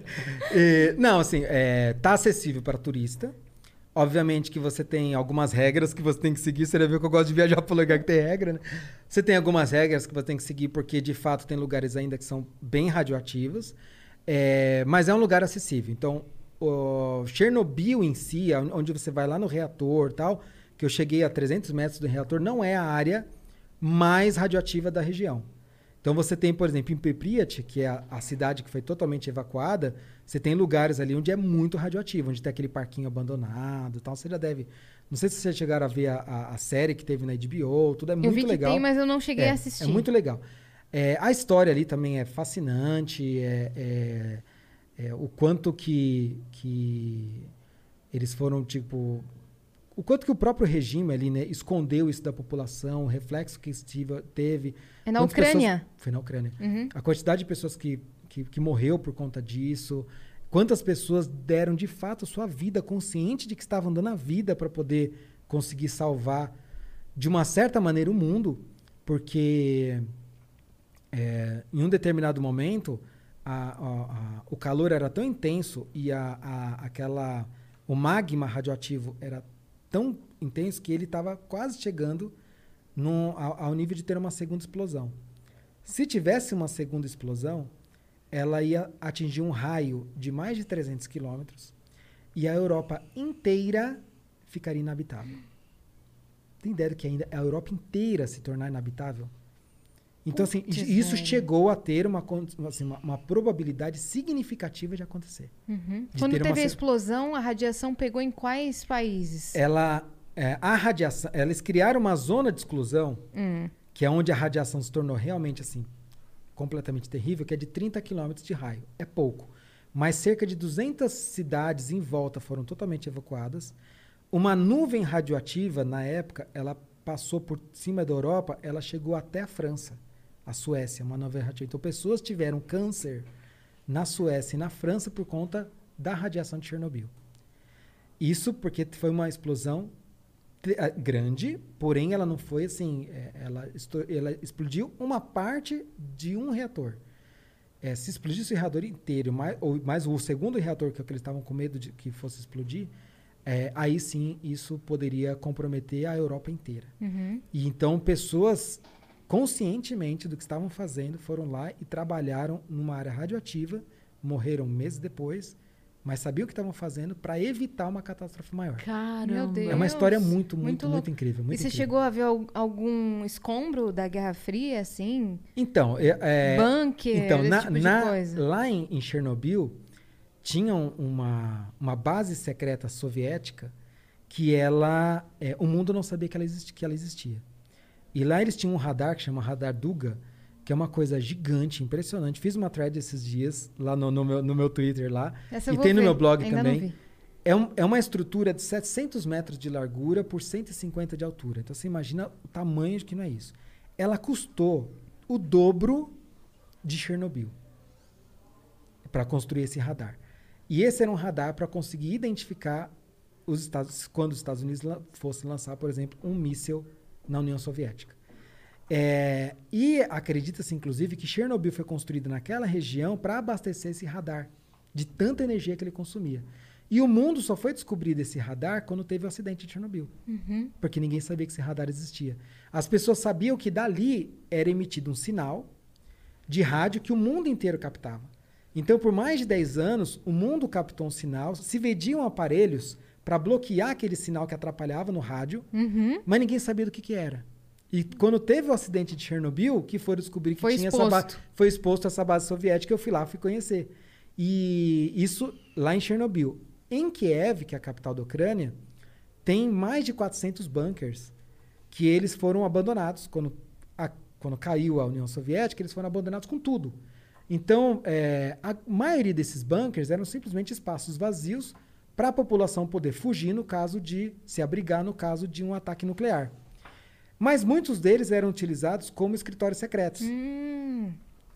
E aí um grupo de, de, de doidos lá, desse pessoal explorador de cidade, que eles chamam de urbex, que são... Você já deve ter visto o vídeo daqueles caras que sobem nos prédios e gravam e andando na beirinha. E, Que dá uma Sim. agonia. que dá uma Sim. agonia desgraçada. Então, são os chamados urbex, só que é da categoria dos climbers, que são os es- aqueles que vão para a parte mais alta. Aham. E tem os diggers, que eles vão para a parte subterrâneas, que eles exploram cidades subterrâneas. Escavam? Não necessariamente escavam, mas assim, você tem em muitos lugares do mundo na Europa, em diversos lugares, você tem muita coisa debaixo da terra que ninguém sabe que tem. E eles exploram isso. E eles descobriram esses bunkers. O que, que eles fizeram? Meteram os cadeados e deixaram tudo lá. Então eu entrei num, desse- num desses bunkers que você tem lá escritórios, armários, documentos, máscaras, equipamentos de, de, de orientação de como, de como lidar com bomba atômica. Tá tudo lá. Tudo original. Tudo original. Não é museu, não Meu foi preparado, Deus. tá tudo lá. E aí, quando eu tive em Chernobyl, eu comprei uma máscara. Você da- foi parte da história ali. Você é viu muito parte legal. da história é muito real. legal. E em Chernobyl eu comprei uma máscara, daquelas máscaras, até trouxe aqui pra mostrar pra você, daquelas máscaras de Olha gás. quanta coisa que ele trouxe. Ver? Eu tô, eu tô bem feliz. Não, Só vou falar pra vocês. Essa mochilinha aqui tem a bandeira? Você pode deixar Não, não. essa mochilinha aqui, tá? Com tudo. Aqui, ó, essa daqui é a máscara e esse daqui é o filtro. caramba. E esse daqui é o filtro. Essa você pode usar Aí pro corona, né? Serve pra corona, serve pra corona. Eu, eu, né, não sabia, né? Fui lá e coloquei essa máscara aqui e ela veda na cabeça de uma forma que você dá muito trabalho de tirar. E eu, esque- e eu não sabia que tinha um lacre aqui embaixo. A hora que eu, porque essa aqui é a máscara de verdade, não é souvenir.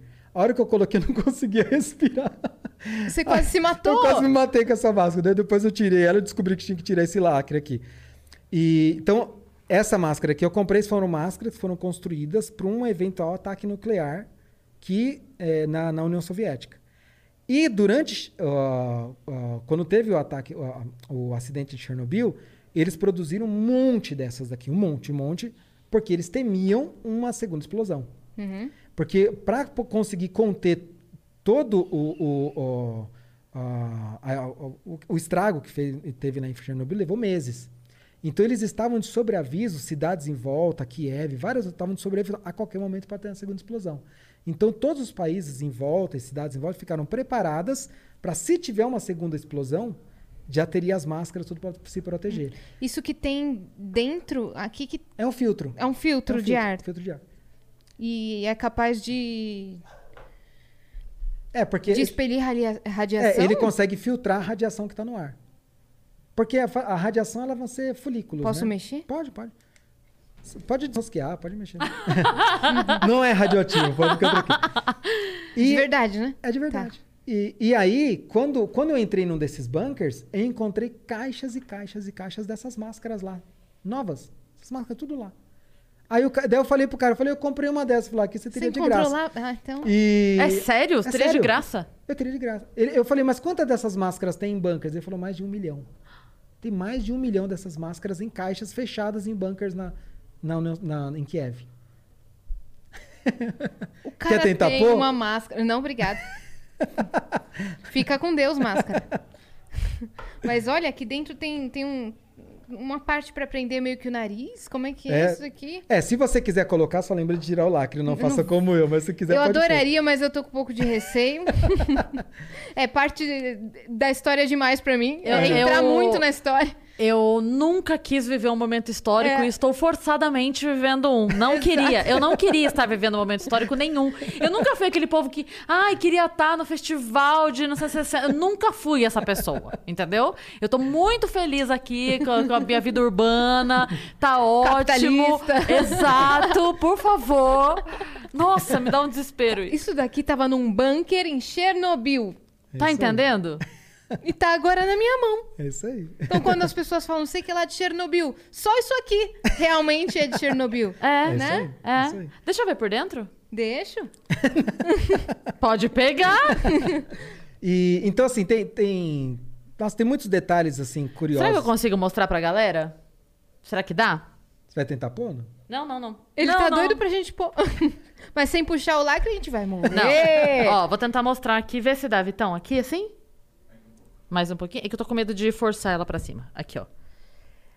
Dá pra ver lá dentro? Ah, isso é uma borracha muito forte. Pode É? forçar quanto Pode? quiser. Pode abrir, esgarniçar isso daí quanto quiser. Assim, ó. Dá pra ver? Peraí. É Cara, que- você foi em algum programa de TV? Ai. Eu tive assim. Não, Não, foi? TV não. não. Não. Porque eu tive um, Assim? um insight assim agora Ó, de que ali eu dentro tem lugar. um negócio que aperta. Essa, essa parte aqui é bem dura. Bem dura.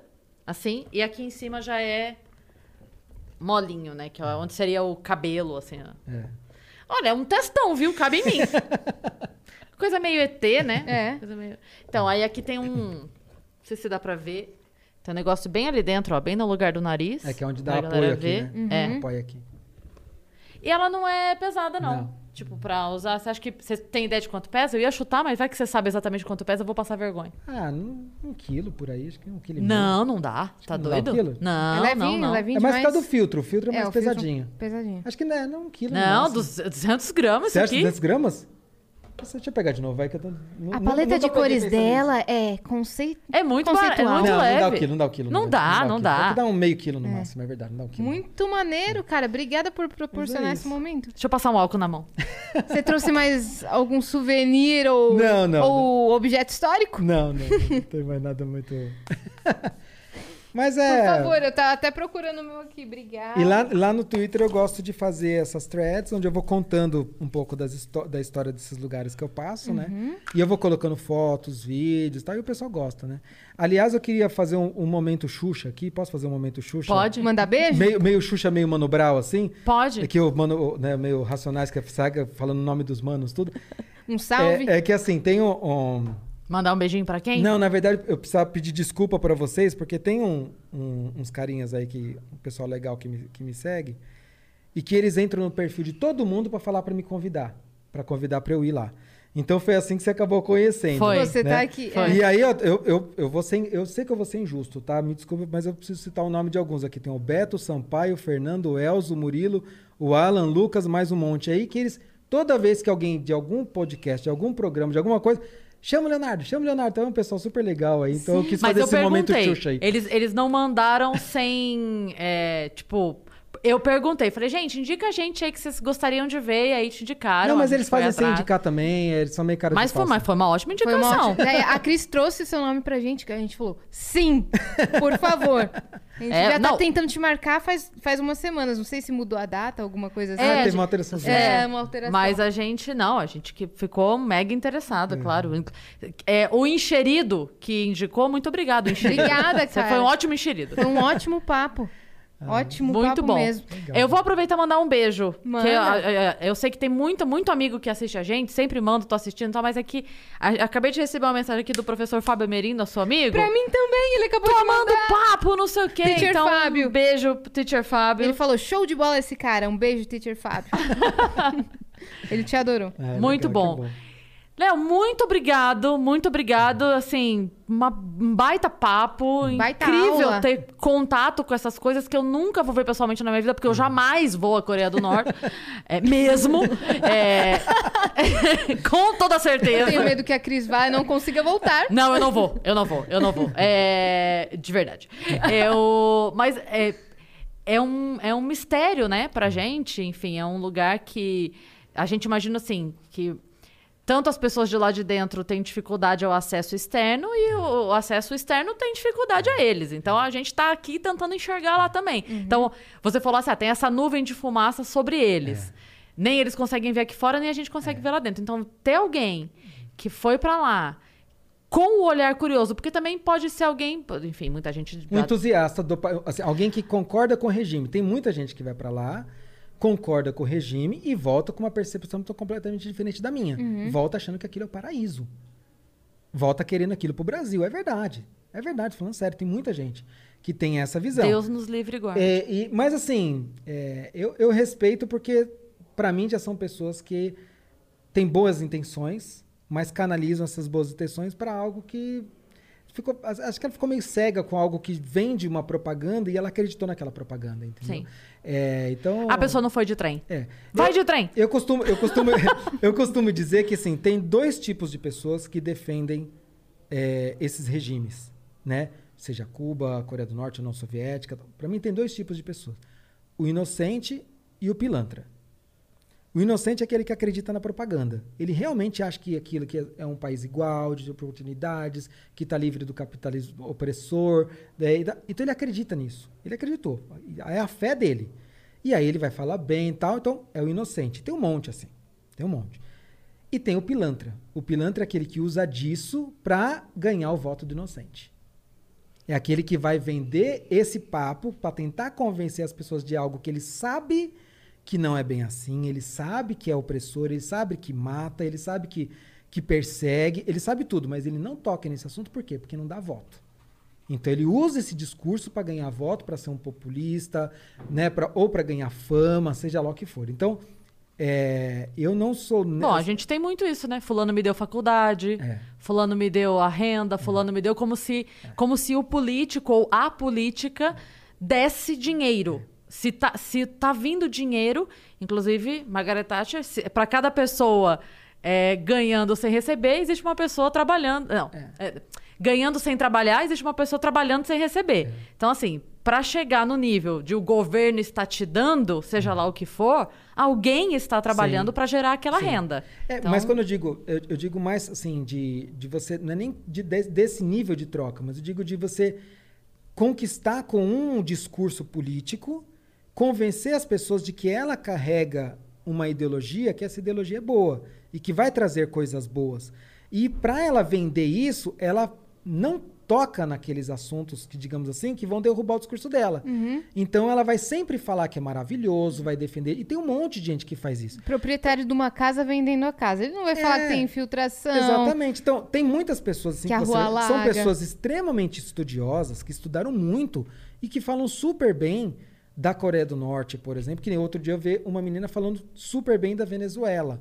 Então você fala, poxa, é, não tem como uma pessoa que estuda e sabe a realidade ali, ou ela é muito inocente, Uhum. muito inocente e realmente acredita naquele paraíso na Terra, ou ela sabe que não é bem assim, mas ela quer lucrar com isso. Ou Sim. quer lucrar com fama, ou quer lucrar com, com vantagem política, ou na universidade. Eu não sei, cada pessoa no seu nicho. Mas ela vê naquilo a oportunidade de, de ter algum tipo de favorecimento para ela. Ela né, vai lucrar de alguma maneira. Então, é, esses são os pilantras. Aqueles que vão ganhar dinheiro com um discurso que ele oprime. Então, assim, por conta de- dessas pessoas que existem é, outras que estão sofrendo lá. Sim. Porque se existisse uma unanimidade do lado de cá, de todo mundo bater de frente, quem sabe a gente já conseguiria ter derrubado um regime que oprime, a sua- que, que oprime Sim, e que controla o seu, seu, seu povo, né? sim. Entendi. Eu fui até pesquisar agora pra ver se era, mas eu não sei se a frase é da Margaret Thatcher, mas eu, eu lembro dessa frase, por alguma razão me associou a ela, mas eu vou pesquisar depois pra ver se eu acho Pra o autor. confirmar. Porque, é, mas é, enfim, eu gosto muito dessa frase porque é exatamente isso, né? Não, não existe uma árvore de dinheiro Sim. é, essa riqueza tá vindo de algum lugar. Então, não foi o fulaninho que te deu, independente do nome que você dê pra esse fulaninho. Fulaninho Estado não te deu nada. Estado não gera riqueza. Estado É não gera riqueza. Exatamente, exatamente. Aí, não existe não- almoço grátis. Não vamos deixar em paz aqui sem perguntar pra ele qual foi o presente que o Brasil deu pra Coreia. Ah, Ah, parou nessa. cortaram. desculpa, A não gente sei nem cortou quem ele, foi. Vitão. A gente cortou ele. Então, Acontece, na- né? na- lá naquele Palácio dos Presentes, então lá você imagina, tem mais de 350 mil presentes lá que eles ganharam. Então você tem desde esculturas de marfim lindas até fita cassete.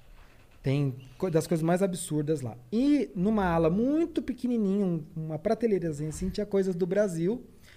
E que o que, que eu encontrei ali? Alguma dessas é, desses placas de homenagem, basicamente do PCdoB, do PCB e de alguns sindicatos aqui no Brasil. Era isso que tinha lá.